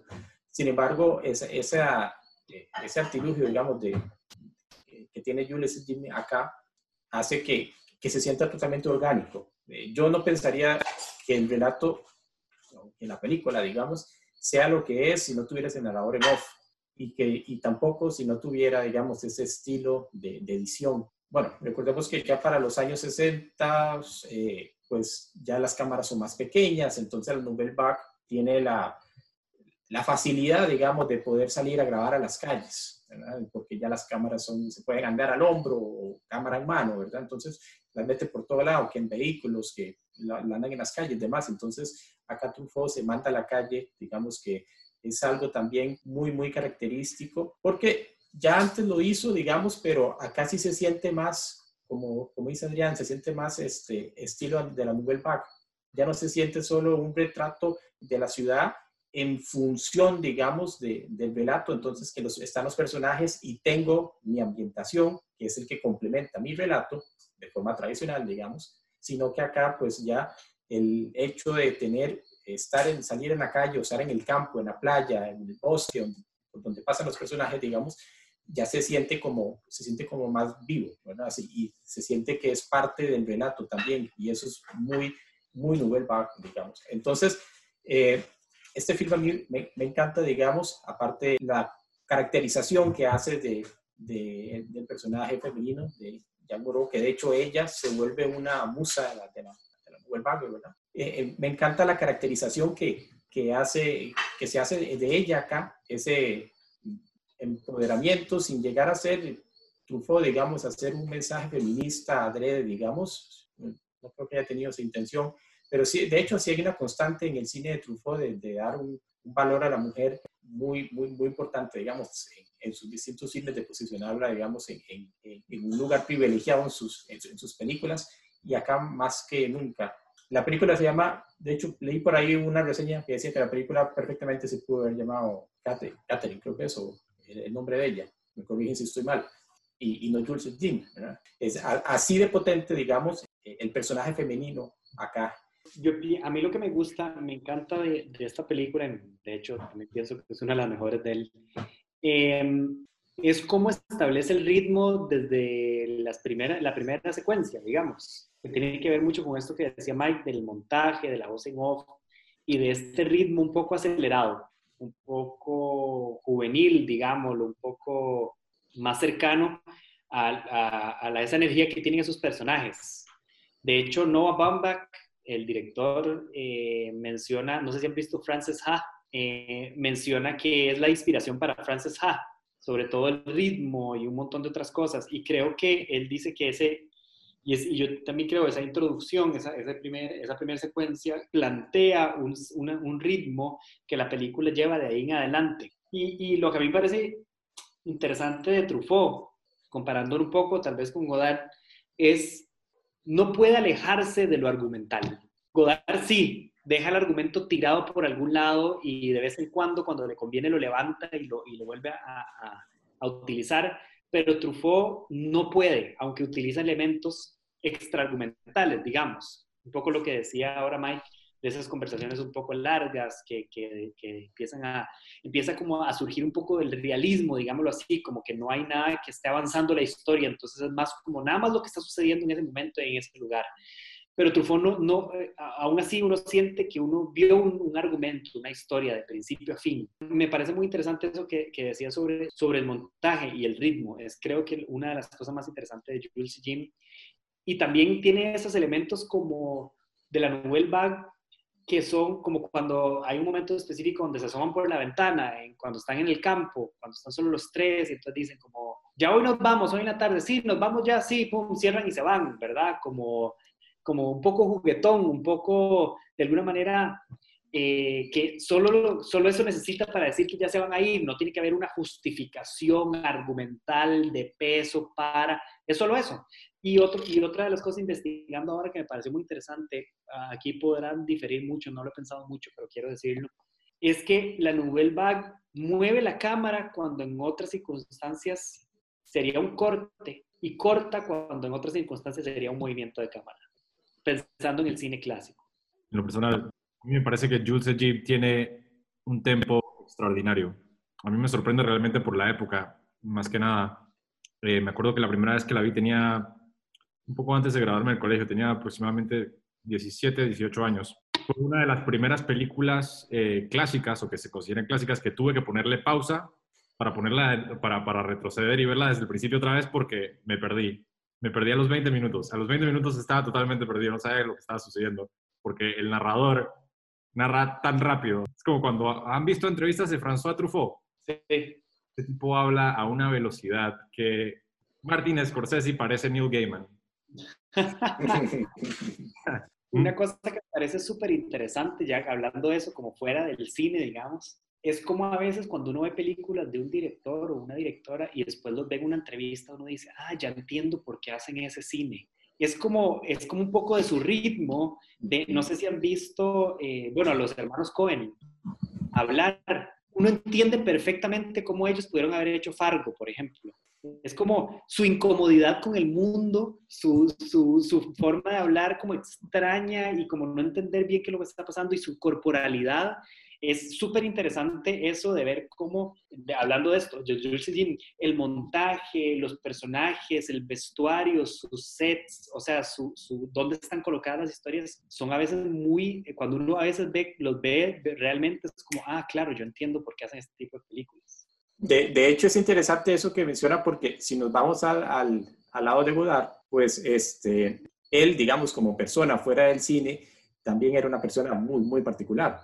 De hecho, leyendo un poco ahí sobre la experiencia que tuvo eh, Ana Karim, ¿verdad? Eh, cuando estuvo con, con, él, que creo que se casaron, no sé si solo vivieron juntos o realmente se casaron, pero bueno, el tiempo que, fueron pareja, ella decía que era muy difícil, fue muy difícil ser este, pareja de Godard. Eh, ella ponía como ejemplo, digamos, Godard salía a la casa y decía que iba a comprar cigarros, se perdía dos semanas y resulta que se fue a hablar con Rossellini, ¿verdad? cosas así decía. Entonces, ella igual destaca, digamos, la experiencia como tal, pero sí, la reflexión final que deja es como que, que, que era muy difícil convivir con Godard y menciona aspectos de su personalidad en donde era tan volátil que era realmente muy volátil él y, de, una forma tan alocada como persona que pues, se, refleja en sus películas, ¿verdad? es parte de lo que menciona Adrián. Eh, un otro dato ahí eh, sobre Jules Jim. Jean Renoir dijo que ver Jules Jim le provocó muchísima vergüenza porque él sintió que él debió de haberla hecho. Y ah. me, parece, si aparece en el Blu-ray de, Criterion, una entrevista eh, que le hacen a Jean Renoir sobre Jules de Jim. Y Jean Renoir eh, es conocido como el, abuelo de, los directores de la nueva ola, pues es como una de sus grandes influencias. Y le preguntaron cuál es el aspecto que, debió de haber sido suyo. Y él dijo, la sonrisa de, June, de Jean Moreau. Yo debía haberle sacado esa sonrisa a Jean Moreau y lo hizo el hijo de puta de Trafalgar. es, es, curioso porque, de hecho, la película sí tiene algunas partes que son muy Jean Renoir. De hecho, si usted se pone a comparar un poco por ejemplo, toda la parte de la playa, o cuando ellos andan por el bosque y así, usted, usted ve esas partes y, realmente encuentra similitud, digamos, con, con filmes de Renault. Entonces, él manifestó realmente que, que tuvo envidia, básicamente, tuvo envidia de que Truffaut haya hecho esta película y no él, pero es que Truffaut también utilizó este, o influencias de él ahí. 100%. Yo, yo veo mucho de Renoir en Truffaut. Adrián, ¿nos puede contar un poco sobre Banda Apart? Bueno, yo creo que Banda Apart es mi película favorita de Godard. De nuevo, el trabajo sobre el género del policial es evidentísimo. Lo, lo, que me parece, lo que me parece es esto. ¿Por qué, me, porque es una de mis películas favoritas de Godard? Porque entiendo, de alguna manera, y tal vez por mis limitaciones intelectuales, entiendo todas sus decisiones. Sé de dónde vienen. ¿sí? Por ejemplo, saliéndome un poco del tema, me parece que hay un director espectacular, que es Lars von Trier. Me parece un director espectacular. Pero hay muchas películas que odio de Lars von Trier, porque creo que muchas son hechas solo para causar algún impacto, alguna escena me parece solo para que me dé asco, repulsión, y no están totalmente metidas dentro de, de la lógica de la película que me ha creado, ¿verdad? Esa es mi percepción, no en todas, en algunas. Dancing in the Dark me encanta y Dogville me encanta, pero hay otras que no. Entonces, eh, yo creo aquí en, en, en, Banda Part, yo entiendo las decisiones de Godard de alguna manera y sé por dónde va y me gustan, me, me parecen agradables, ¿verdad? De nuevo, aparecen los carros, aparece el juego, aparece la gente joven, aparece una idea, una, una escena, por ejemplo, la de la clase de inglés, que me parece genial, que es, parece extraargumental también. En otra película hubieran llegado, hubieran visto a la chica, la hubieran y ya se van en esta pasa un montón de otras cosas, ¿verdad? Y llegamos, creo que al momento más espectacular de la película, que es cuando llegan como a este restaurante bar, donde hacen el baile, ¿verdad? Que antes del baile hay un montón, cuando se sientan a hablar de, en esa película, en, en la mesa, hay un montón de cosas súper interesantes. Como por ejemplo, hay uno donde ellos están hablando y dialogando y los tres están dialogando y un personaje empuja a otro y ese personaje sale del cuadro y la cámara no lo sigue. Entonces, cuando lo sacó, cuando lo empujó y lo sacó del cuadro, deja de hablar, como si dijeran, el cine solo ocurre en este rectángulo, lo que está aquí afuera no existe, aunque todos sabemos que sí. Y en las películas, generalmente, lo normal es que aunque un personaje se vaya, uno no cree que desapareció del mundo, Uno no cree que se fue a otra parte, a otro espacio. Entonces, Godard, eso me parece súper interesante, lo empuja, el personaje sale, deja de, de hablar ya no, sé, ya no es parte de la historia porque no está dentro del rectángulo, pero aún así va a dar la vuelta y se coloca del otro lado y cuando ya entra en el cuadro otra vez empieza a hablar, ¿verdad? Después hay una cosa donde están diciendo que, que es casi que autorreferencial, digamos, es, eh, están hablando un momento y le dice pues, algo así, no, estoy parafraseando, porque es que ya no me pone atención, le dice una de es que ya no está diciendo nada interesante casi como eso que estamos hablando, ¿verdad? Como diciendo, pero ya no están hablando de nada argumental. Entonces le dice, bueno, si no quiere, hagamos un minuto de silencio. ¡Pum! Silencio completo. No es que se escuchan, no es que ellos tres hacen silencio, es que la película toda corta la línea de sonido. Entonces no hay un silencio en nada.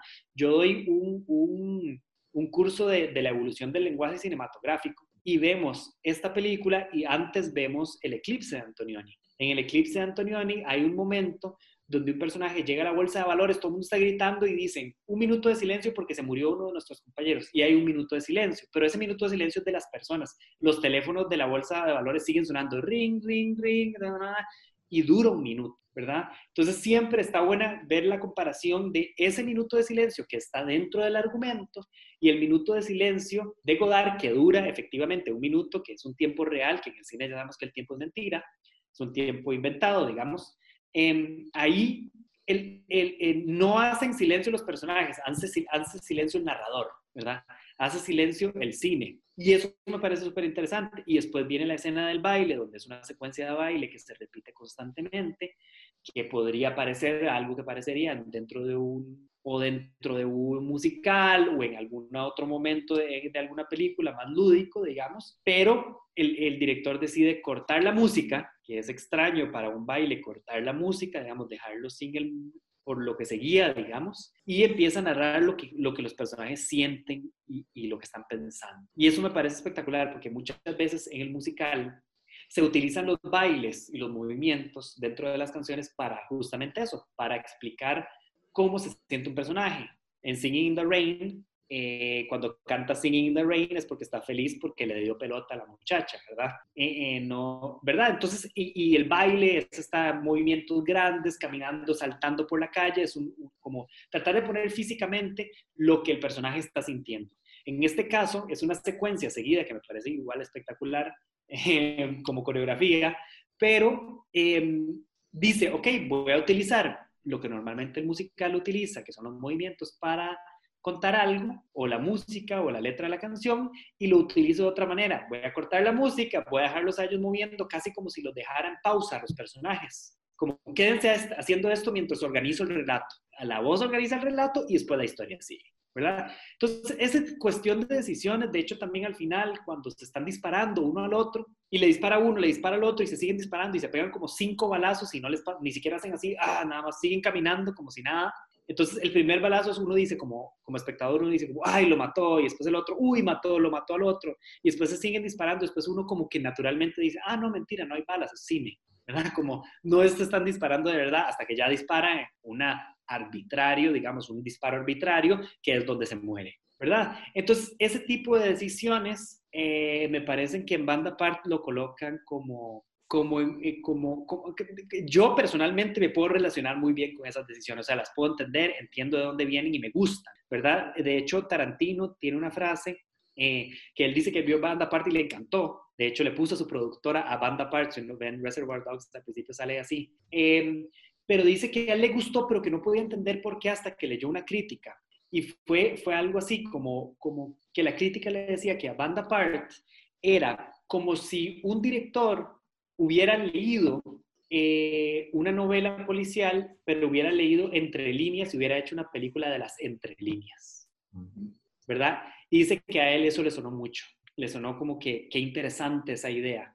De nuevo, si agarramos todo lo que hemos hablado hasta ahora, es toda la novela, ¿verdad? Eh, yo, yo, para, para no dejar solo ahí, Adrián, digamos, en, en, la laguna de ignorancia intelectual, yo también considero que muchos de los filmes de, de Godard no entiendo muchas de sus decisiones, digamos, son súper interesantes y entonces este, uno pues encuentra valor en ello, pero no, no todas las decisiones que él, que él tomó en sus filmes pues son, eh, les encuentro una intención clara, digamos, posiblemente la, la tenga, yo no la encuentro del todo.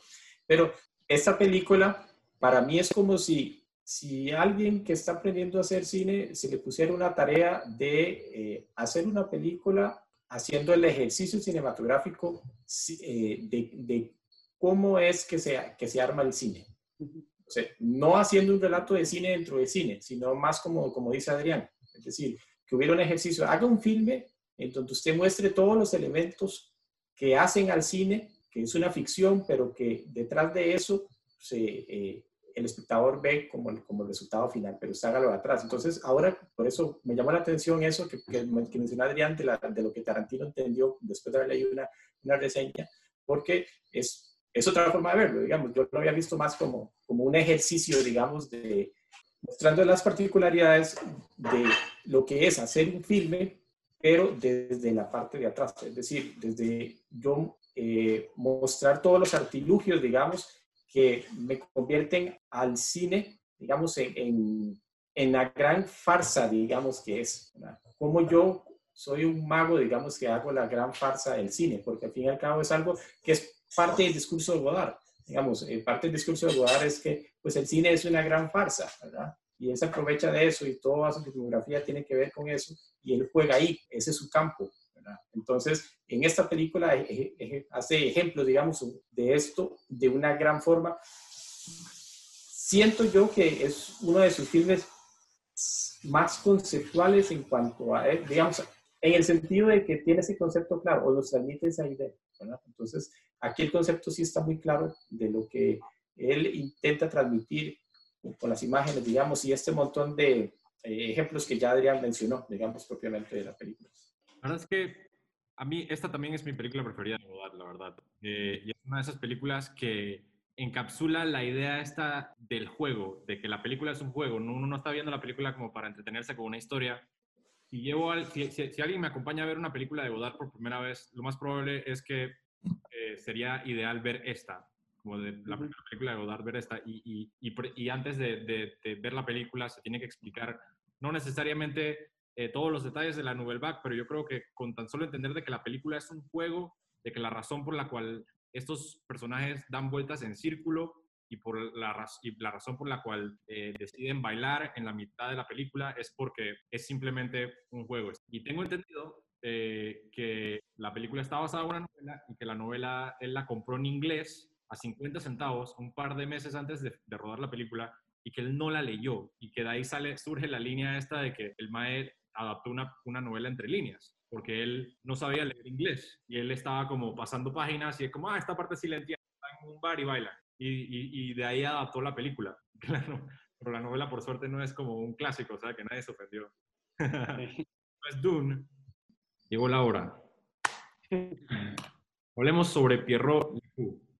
Cuéntame un poco sobre Pierrot Lefou, por favor.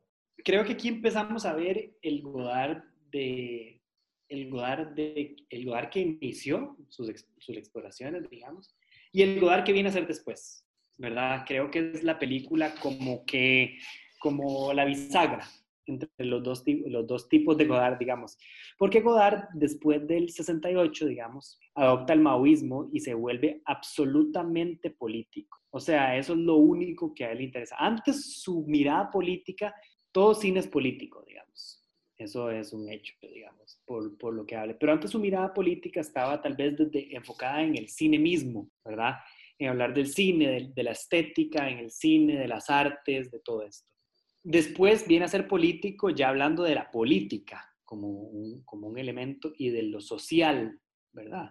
Por supuesto, por todo lo que estaba pasando en Francia en esos momentos. Entonces creo yo que esta es la película bisagra, porque en esta película habla sobre Vietnam, habla un montón de cosas, tiene todo el elemento de, de la historia juvenil, juguetona, de amor, pero que también tiene que ver con el género, el género policíaco también, de alguna manera.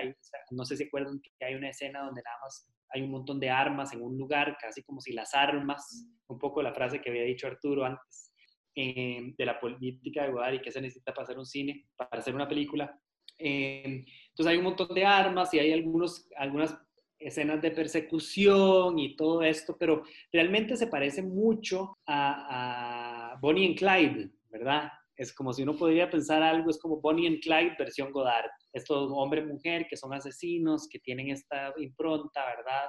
Esta idea y se van. Y pues muchas cosas suceden. Aquí es donde yo dije que apelan al público mismo, rompen la cuarta pared. Rompen la cuarta pared, pero no solo la rompen como para hablar a cámara, sino que dicen que hay un público, ¿verdad? Haciendo esta conciencia de que están en un cine.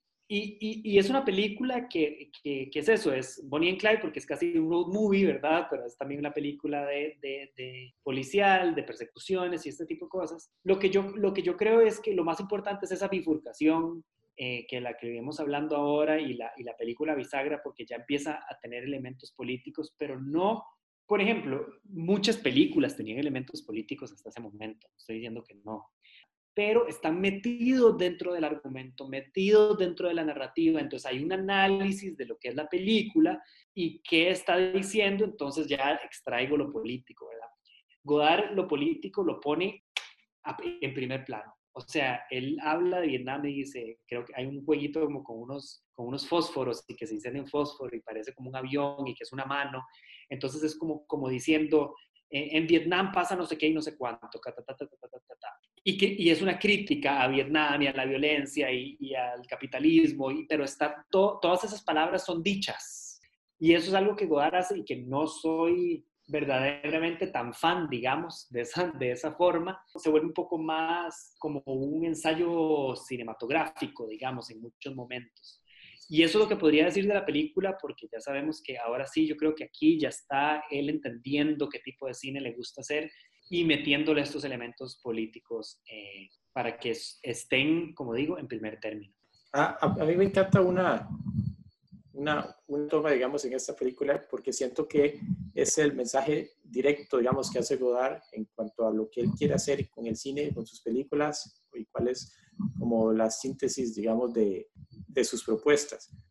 Es la, es la, escena donde la protagonista vuelve a ver a la cámara y corta la pantalla dos con unas tijeras. Para mí es que eso es Godard diciéndome de forma directa, este, yo vine acá precisamente para, para cortar o para destruir o para, para romper, digamos, con lo que, está establecido, con los dogmas que están establecidos. No sé si él tuvo la intención de, que, fuera así o no, pero conociendo yo, digamos, eh, las películas de Godard, viendo lo que él venía haciendo y que me ponga eso en pantalla, fue como un mensaje directo diciéndome, eh, yo vengo a hacer aquí eh, lo que quiero, es mi forma, digamos, de expresarme por medio del cine. Entonces, no sé, se me quedó siempre muy grabada esa, esa, esa parte de la primera vez que vi el filme y lo hace una película que precisamente ya empieza a mostrar esa, lo etéreo, digamos, del, del de, de, sus películas o, o de su cine, por, por, por, decirlo de alguna forma, porque narrativamente el filme es muy, muy poco eh, trazable. Vemos a los personajes de un lado para otro, podemos intuir ahí como chispazos de algún tipo de, de, de argumento, pero, pero realmente la película es, es muy poco trazable en cuanto a argumento. Ahí tiene sus elementos, ya como, como mencionó Adrián, de politizados, digamos, o, o, políticos. Inclusive mete códigos visuales como los colores de la bandera de Francia, ¿verdad? Entonces son, son, son muchas cosas que él agrega en su filme, lo carga como un gran collage y, y de eso sale, pues, Pedro Le Fou. Entonces, a, a, mí me encanta el filme, de hecho, desde la primera vez que lo vi, yo quedé enamorado de esta película, a pesar de que de su excentricidad, digamos, y de la forma tan, poco narrativa que tiene, pero me, me, encantó, digamos, precisamente porque yo le compro ese discurso a Godard de que no necesariamente yo tengo que ver una historia eh, totalmente definida, siguiendo las reglas, sino que yo puedo apreciar, digamos, el espectador puede apreciar un filme que rompa esto y que lo haga de una forma consciente. Y esta ha sido la constante en toda la conversación hoy, ¿verdad? Que es de forma consciente y cómo Godard juega con todo eso. A mí me encanta Pierrot Le Fou también. Es decir, es, es, también una de esas que una de esas películas que probablemente he visto, creo que he visto aproximadamente cuatro o cinco veces. Eh, no me aburro de ella. Entre más la veo, más la disfruto. Yo, yo sí soy eh, de los que piensa que Sin Aliento fue un accidente. Pienso que llegó por accidente, que, que se descubrió en el, la sala de montaje y que muchas personas pens pensaron por un momento antes del estreno de que tenían una mala película y que cuando estrenó fue como que, ah, wow, esto es una obra maestra.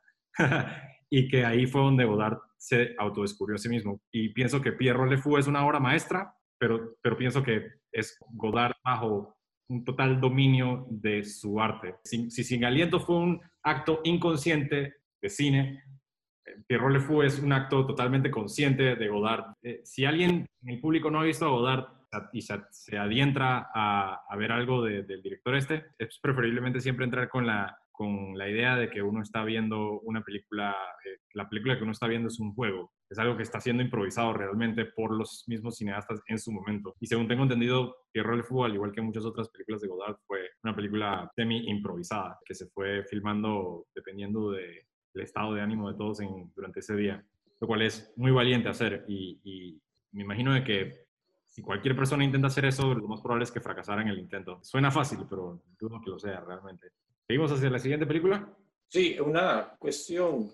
Sí, es que llevamos casi tres horas y veo que todavía falta ratillo. Entonces, yo hoy había sacado dos horas de tiempo y me toca hacer la cena. Y ya tengo a la gente esperando. No quiero apresurar la conversación porque ya viene con tiempo definido, digamos, pero todavía falta bastantillo. Vale, vamos, vamos hecho, a, saltemos a la noche americana y ya terminamos. Eh, ¿Seguro? Sí, seguro, seguro, seguro, seguro. Saltemos a la noche americana. Nos vamos a saltar eh, Le Weekend, y las películas de Antoine Daniel y Alphaville. Pero yo creo que La Noche Americana es como lo más importante. Además de que yo tampoco puedo publicar un episodio de tres horas. Saltemos a La Noche Americana y después hacemos otro episodio sobre Alphaville y Le Weekend y, y la, la, saga de Antoine Daniel. Hey, de eso, de eso, no es una mala idea. La saga de Antoine Daniel merece un episodio. Y Le Weekend también, sin ofender a Godard. Ok, ok, ok. Ok, vamos a hablar sobre La Noche Americana. Mike, cuéntenos un poco sobre La Noche Americana de François Truffaut. Ok, llegamos por fin a la, a la noche americana que siento como que es esta, este camino que se venía entrelazando entre, entre Godard y, y Truffaut, este, tiene aquí un, un, fatídico desenlace, como tiene que ser con una película. Eh, pero bueno, primero sobre la noche americana. Es uno de los ejemplos para mí, al menos de, las películas que he visto de cine dentro de cine, es uno de de los, ejemplos que más me gustan, que más me llenan y que de hecho más he disfrutado ver. Por el nivel de detalle que incluye Truffaut. Ciertamente hay películas que tratan sobre cómo se hace cine pero siguen más una narrativa, volvemos a lo mismo, ¿verdad? Que eh, se sigue una narrativa clásica, entonces yo creo todo mi argumento y, mi guion lo, lo, estructuro de forma que sea de, una película, dentro de una película, pero voy avanzando, digamos, y, tengo más o menos la estructura dramática eh, este, definida. En la noche americana Truffaut se preocupa más por mostrar realmente, digamos, eh, lo que es hacer cine, aunque claro, digamos, la película está hecha en orden cronológico y vemos cómo va avanzando la grabación, eh, no, no es tan, tan, tan, definido, digamos, ese aspecto de que me están contando una, una historia y, que, y, que, esa historia se da en el ambiente de una grabación, sino que también la, eh, el aspecto de cómo se hace el cine es lo principal aquí, es el protagonista. De hecho, acá es la primera película de una trilogía inconclusa que hizo Truffaut, ¿verdad? Que quería hacer, porque eh, esta película es la primera donde habla sobre cómo se hace cine. Después está la película de los, de los 80 en donde habla de cómo es del teatro, el último metro. Y él posteriormente iba a cerrar su trilogía, digamos, sobre espectáculo o sobre cómo se hacen espectáculos de entretenimiento, de arte también. Era con una película relacionada a la música, no se hizo. Pero bueno, volviendo a la noche americana, película nos muestra los pormenores de lo que es una grabación en todos los aspectos, desde el punto de la planificación de cómo se hace un filme, todos los contratiempos que pueden presentarse, incluyendo el carácter y la dificultad de trabajar con los distintos actores, la importancia del trabajo de los extras, la, eh, dificultad de grabar. Eh, o sea, hay partes en la película donde realmente repiten y repiten tomas porque no salen bien, ¿verdad? Entonces, y Truffaut, que se interpreta a sí mismo, siendo el director, le da mucha importancia a todos los demás elementos que conforman un filme o que hacen, que hacen una película, ¿verdad? Desde los que maquillan hasta los camarógrafos, todo el mundo, ¿verdad? Entonces, me encanta, digamos, ese nivel de detalle, aparte de que la forma en que está, en que está armada, digamos, yo sigo reiterando, digamos, que quizás una de las cosas que a mí más me gustan de Truffaut es el montaje, la edición que hace acá, pues también se hace de una forma que la película no pierde dinamismo, ¿verdad? A pesar de que nos está mostrando algo eh, no abstracto, pero sí sin tanto sentido este, de un argumento que va avanzando hasta llegar a un clímax y posteriormente terminar, eh, sí eh, se vuelve muy dinámica en la forma en que va presentando ese avance, digamos, de cómo se graba una película. Claro que hay momentos, pues, que, que son, digamos, que elevan un poquito la, la atención para los que han visto el filme, sabrán, digamos, como las partes en donde, en donde ya parece que la película no se va a terminar, porque no hay presupuesto y, y ya no hay forma de terminarla, entonces tienen que correr y que le dicen que tienen este tiempo límite para terminar, ¿verdad? Pero no se hace de una forma tan hollywoodense. En Hollywood eso hubiera sido, digamos, toda una, un eje central, digamos, para mostrar cómo el protagonista, en este caso el director, logra terminar su película. Acá, pues, vuelve a su tono, digamos, este, mostrar, digamos, todos los elementos y no y no lo hace tan, de forma tan clásica. El filme, pues creo que ganó un Oscar. Es que a, veces no estoy tan al tanto de eso, pero creo que sí ganó el Oscar Mejor Película de Habla No Inglesa. En ese momento, entonces, Truffaut vuelve a, a tocar, digamos, el, el, oro, vuelve a tener gran éxito en su carrera, porque pues conquista Hollywood, ¿verdad? Conquista los Oscars y termina ganando como la película extranjera si no estoy mal, Godard no estaba pasando por el mejor momento, ¿verdad? Entonces, este, ahí se da una diferencia bastante eh, marcada que desencadena en la opinión que tiene Godard sobre la película de la noche americana. Y se viene todo este tema de las cartas. No sé si, si Arturo quiere exponerlo de alguna forma en particular, digamos, este encontronazo que, que tuvieron. A mí me gustaría solamente agregarle, agregar algo para el público, un pequeño paréntesis. En la descripción está el link al pleito completo entre Godard y Truffaut. Y les tengo que decir, le tengo que decir también al público, es tan excelente, es como si fuese un cuento. Lo van a leer como si fuese un cuento, es extraordinario, es impresionante. Tiene, tiene actos, tiene drama, tiene suspenso, es fenomenal. no lo puedo recomendar lo suficiente. Es decir, si están buscando leer algo por puro entretenimiento y les, y, les interesa vagamente la, la, nueva ola francesa, aunque dudo que si llegaron hasta este punto les interesa vagamente la nueva ola francesa, por favor, lean el pleito completo entre Truffaut y Godard, porque es épico, es impresionante. Es decir, ambos son muy buenos escritores y tuvieron excelentes traductores también sí demuestra uno, yo, yo, hablemos tal vez un poco de lo que Godard le escribe, porque cuando, cuando después tal vez lo mencionan ustedes, pero es de alguna u otra manera, en lo que él le dice, lo que Godard le dice a Truffaut, me parece que tiene razón. En el sentido, ajá, voy a decir por qué, solo en uno de esos aspectos. Me parece que tiene razón cuando le dice que es un mentiroso, que así no se hacen las películas. ¿Por qué? Porque, y yo no, sé si tiene razón, pero tiene razón desde el punto de vista de Godard, en este sentido. Se enfoca, hay una escena que es la que uno, se, como los amoríos detrás del hacer el cine, o que este se mete con este, que de verdad siempre sucede, digamos, o suceden, pues son muy comunes, o que la actriz está, llega tomada y no puede hacer la escena, o está pasando por un momento complicado, entonces no le sale, y que los actores tienen este problema o es de, de, de inseguridad y un montón de otras cosas. Es verdad, son parte, pero yo entiendo a lo que Godard se refiere con que le dice que es un mentiroso, que así no se hace cine porque para Godard el hacer el cine es otra cosa, ¿verdad? Esos son los dramas argumentales, pongámoslo así. Esos son, eso es lo americanizado del cine. Eso es lo que una película americana hubiera hecho con los dramas detrás del cine, ¿verdad?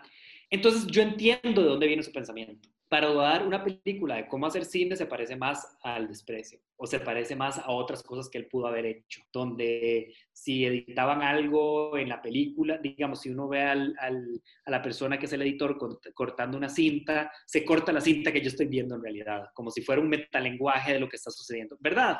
Iría más por ese lado. Entonces, yo, yo, yo, sí, yo sí le entiendo de dónde viene, no estoy de acuerdo, pero le entiendo, le entiendo su punto de vista de nuevo, porque tenían perspectivas completamente diferentes y cada vez se fueron haciendo, se fueron separando más, ¿verdad? Entre ellos, entre cómo, entre qué era. Entonces, cuando, lo que me parece interesante es que él le dice que así no se hace cine, ¿verdad? Como, como, como que eso es una mentira. Y no sé si ustedes saben, en inglés el, el, el título es Day for Night, en español es La Noche Americana, no, sé si saben qué significa para la gente que nos está viendo la noche americana. Es cuando usted filma de día una escena y en postproducción la hace de noche, ¿verdad? Que son como esas películas de westerns donde uno ve que es de noche, pero tiene una sombra súper fuerte, ¿verdad? Que, es que la grabaron de día y quiere hacer pasar por noche. Entonces, yo no sé, me pienso que, que desde el título ya se está diciendo esto es una mentira, ¿verdad? Y ahí se, se, la doy a Truffaut por esa, como diciendo, lo que ustedes van a ver es toda una ficción y no estoy tratando de retratar la manera real en que se hace el cine. Por eso estaba hablando antes de Godard, como que le, te pone todo enfrente, al final lo político, sobre todo, ¿verdad? Entonces es como que Truffaut empieza a dar señales de lo que es hacer cine y Godard hubiera dicho, no, usted tiene que decir esto y tirarlo y decir que todo es mentira de frente. Y tal vez Truffaut lo único que hace es poner un título como decir, el, el cine es tan mentira que a veces los días son noches una interpretación. En línea esto que, que dice Adrián, yo de, de, lo que he leído, digamos, tampoco me he puesto a leer toda la conversación que tuvieron, pero parte de lo que le recrimina Godard, creo que tiene que ver precisamente que tenemos un, un núcleo en común antes de que empezaran a hacer películas, tienen un cortometraje en común, este cortometraje en común que lo dirigen juntos y que inician como, eh, digamos que ellos hombro con hombro a, a, ir sacando, digamos, pecho y de ir mostrando algo diferente lo que era el, cine tradicional, digamos, ahí en Francia. Pero en este breve repaso que hemos hecho de algunas de sus películas, nos vamos dando cuenta cómo realmente era inevitable que se fueran separando. Quizás Godard, como dice Adrián, desde su punto de vista, él está diciendo que él no haría algo así. Viendo, digamos, que, este, este dramón, digamos, que hicieron, por, por ponerlo de alguna forma, yo creo que el meollo del asunto acá está en que en que Godard pues estaba tan ensimismado en cómo él consideraba que tenía que hacerse las cosas, que si alguien lo hacía diferente y viniéndose a alguien tan cercano como Truffaut, digamos, eh, ya sentía como una traición. Entonces, por ese lado, yo siento, digamos, que, que, que Godard recrimina algo eh, porque no logra aceptar que las cosas pueden ser diferentes, ¿verdad? Que, eh, si bien él, él tiene todo su estilo transgresor, que le gustaba romper con todo lo establecido y en algún punto hasta político, pues eso es él, ¿verdad? Pero Truffaut puede hacer su noche americana y hacerla, precisamente sí, si, si usted la noche americana se asemeja más quizás a como sería, como, como se graba una película americana. Entonces, siento yo, digamos, que ese, ese enojo, digamos, que, que mostró Godard en su momento, viene de una falta de aceptación, digamos, de que Truffaut pues, tomó un camino diferente, que el, que el cine se compone de hecho de distintos caminos. Yo, yo creo también que es que para Godard, pensándolo así, es un pensamiento personal, que para Godard el cine era importantísimo. Como para los dos, no estoy diciendo que no, pero para Godard tenía eso de voy a hacer algo político porque el cine, voy a contar una historia que va a influenciar a personas y va a cambiar el mundo y va a dar la, línea de pensamiento mía, política y social, y va a decir algo sobre la humanidad y de esa manera va a ser un ente transformador que trasciende las salas de cine y en la pantalla misma y va a permear en toda la sociedad. Y, hay otras personas que ven como importante el arte, pero, pero más como, no necesariamente como solo entretenimiento, porque tal vez eso es del otro extremo, pero también como como algo menos trascendental, ¿verdad? Menos importante. Yo, yo estuve en la escuela de cine y lo más, en la última clase un profesor me dijo como ya ustedes se van a graduar de, de cine, se van a graduar todos, como diciendo, todos pasaron, ¿verdad? Se van a graduar todos. ¿Y por qué se van a graduar todos? Porque no son doctores. Si alguien humano, hace una mala película, nadie se va a morir. ¿verdad? Como diciendo, como diciendo, no es tan importante. Me pareció espectacular terminar mi curso de la escuela de cine así, como diciéndole, todos los cuatro años que ustedes llevan no son tan importantes. Y creo que es una, y tiene razón, o sea, tiene razón, pero es, es importante ver que yo creo que los dos ponían el cine en una balanza muy diferente. Godard era capaz de matar por el cine, pero yo creo, creo que Truffaut también. Eh, lo más interesante de la carta de Godard es que le está pidiendo dinero a, Truffaut. Sí, sí. Esa es Todo la... el tiempo le pide dinero. Esa, es la manera en la que Godard le pedía dinero a la gente. Como, sí. la mierda! Préstame plata. necesito, dinero para mi película. Digo, la respuesta de Truffaut es mucho, está mucho menos relacionada al cine, está más relacionada. O sea, yo pienso que Godard atacó a Truffaut a donde a Truffaut le dolería, que era como el cine, está diciendo, eres un mentiroso, no sabes lo que es el cine y lo, estás haciendo mal, necesito que ahora tú me prestes plata a mí para que, para que no todos piensen que todos hacemos cine como tú. Eso es lo que, dice, lo que le dice Godard a Truffaut. Y Truffaut le responde, tú que predicas tanto la igualdad entre todos los hombres, eres un hipócrita porque te pones a ti mismo un pedestal y maltratas a tu crew, maltratas a todo el mundo que trabaja contigo y tienes miles de personas de que, de que dependieron de ti y terminaron sin trabajo por tu culpa. Y, menciona miles de ejemplos, así como hay esta productora que terminó en el hospital y que tú le diste la espalda y que la ignoraste un día que, que se encontraron en París y todo el mundo que comenzó contigo en sin aliento, hoy en día nadie sabe ni, ni, nadie sabe nada de ti y te juntas con gente que, que, con gente que predica a favor del, proletariado, pero en realidad son todos unos burgueses, como que no me vengas sí. tú no eres ningún líder del proletariado, es decir, lo, golpea golpean su ideología y le dice realmente como tú estás encima de un pedestal y por el simple hecho de que tú te trepas en un pedestal, realmente no crees en la igualdad. Y lo insulta menciona eh, el desprecio y menciona la historia esta de Jane Fonda, como que tú o, o a las mujeres y utiliza a Jane Fonda en el desprecio como ejemplo, como, como utilizaste a Jane Fonda, dijiste, filmaste a Jane Fonda de una manera en que decías con tu cámara, miren a esta tipa de Hollywood que quiere trabajar conmigo, miren lo, lo, lo, lo cool que soy yo trabajando con, con estrellas de Hollywood. Y, y bueno, la, la, la, carta de Godard es cortita, pero la carta de Truffaut es como muy Truffaut yo no lo podía creer, no, no, lo había leído antes de este episodio, lo había leído solamente la carta de Godard y terminé leyendo a Truffaut y estaba como, madre, Truffaut es un gran escritor, debió haber sido escritor de cuentos. Lo primero que me viene a la cabeza, sí, es, es, es quizás como una reafirmación de, el, de, la personalidad y estilo de ambos, ¿verdad? Si bien este, Godard siempre fue más idealista y hasta más, ¿cómo decirlo?, como, como chico rebelde, Truffaut siempre fue más centrado y más maduro, lo que no quiere decir que, digamos, que, que, ser joven y rebelde es malo y, o ser maduro y, centrado es bueno, digamos, son, son estilos diferentes hablando de cine, pero en personalidad o en forma de, hacer las cosas, se nota aquí eso también. Eh, lo relaciono un poquito con lo que mencionó al principio del programa Adrián sobre que quizá las películas de Godard impactan mucho cuando se ven las que perduran son las de Truffaut y las de Godard impactan mucho, porque cuando usted se está metiendo en esto del cine, ya sea que estudie formalmente cine o que simplemente le guste mucho el cine y, y, y, se quiera meter en este mundo, cuando uno va a llegar a, la Nouvelle Vague, posiblemente vea primero a Godard que a Truffaut. Bueno, a mí me pasó, digamos, porque Godard es como la novedad, es como lo excéntrico, es como lo diferente, es como lo rebelde y es más juvenil, por ponerlo de alguna forma, en, juvenil en el sentido de, este, de cine, digamos, hablando. Entonces, Truffaut ya es un cine más centrado, es más narrativo y tiene preocupaciones, digamos, también de, que la historia sea contada de buena forma. Es decir, no, no es que Godard no cuente las historias de buena forma, sino que no, no cuenta tanto historia. Entonces, esta respuesta que le da Truffaut es como también una dosis diciéndole, usted vive ensimismado en una nube en donde cree que su forma rebelde de hacer cine es, es es lo único que vale y cuando en realidad hay un montón de gente que depende de uno. Hasta, hasta eso denota cierta madurez o aparente madurez, digamos, de Truffaut ante Godard. Eh, es, interesante. Eso es exactamente lo que dice.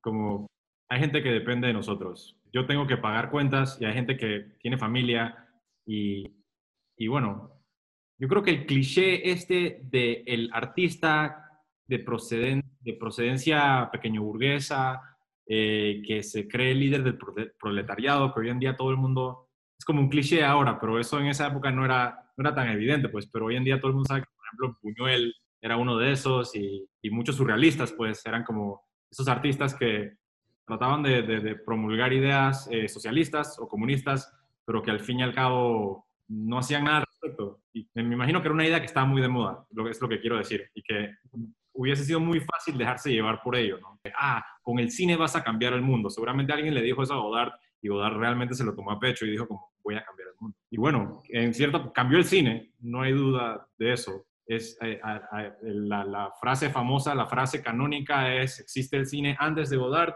y existe el cine después de Godard. Yo creo que es una frase totalmente válida. Yo creo que después de Sin Aliento todo cambió. Sí, totalmente.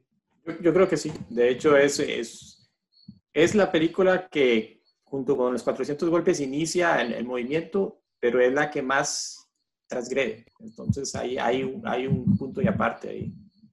Yo creo que con solo que cuando todos los cineastas que vienen después de Sin Aliento digan, ah, cualquier cosa es posible, ya hay un antes y un después. Cualquier romper reglas es posible, ok. Entonces, no es solo lo que hizo Godard, sino es la repercusión que tuvo en el sentido de algo que tal vez no hizo Godard, hizo alguien en los 80, 70, no sé qué, porque solo Godard le dio la oportunidad, el cine de Godard le dio la oportunidad de pensar que cualquier cosa era Por eso lo pienso yo, no tanto por necesariamente lo que hizo él así como concreto. Al final el mensaje es claro y, aquí no solo Godard, sino en general de, todos los, los, eh, los cineastas de, de la nueva ola, le dijeron al mundo que se puede hacer, que todo es válido, ¿verdad? Y que todo lo que lo que está establecido está hecho para romperse también, si se sabe hacer de forma correcta. Entonces, quizás ese es el mayor legado que deja la, la Nouvelle Vague y son infinidad de cosas a nivel estética, digamos, de recursos estéticos, e inclusive en cómo no guiarse con una narrativa eh, siempre definida o,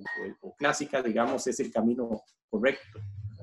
Mejor dicho, no hay un camino correcto. ese siento yo que es el mayor legado que deja la, la Nouvelle Vague junto con la importancia que le da a la figura del autor o a la figura del director. Y la importancia que le da el Nobel Vaga a la, al del, del, director es algo que vive y perdura hasta el sol de hoy. Y ya no se le puede quitar validez a la, a la, al hecho de que el autor de una película es el director. La, la cámara es una pluma y el director es el escritor. ¿Están de acuerdo? Cometemos aquí una imperdonable blasfemia. No le tienen que gritar a la pantalla porque para eso está específicamente diseñada en la sección de comentarios. Y si disfrutaron del episodio, den un clic al botón ese que aparece ahí que dice suscribirse. Estamos preparando ese episodio sobre Dune de Frank Herbert y, y Kafka en la orilla de Haruki Murakami. Mil gracias a Mike y mil gracias a Adrián por acompañarme aquí hoy. Esto fue Dialéctica. Chao. Adiós. Un placer hablar de este rato con ustedes. Nos vemos.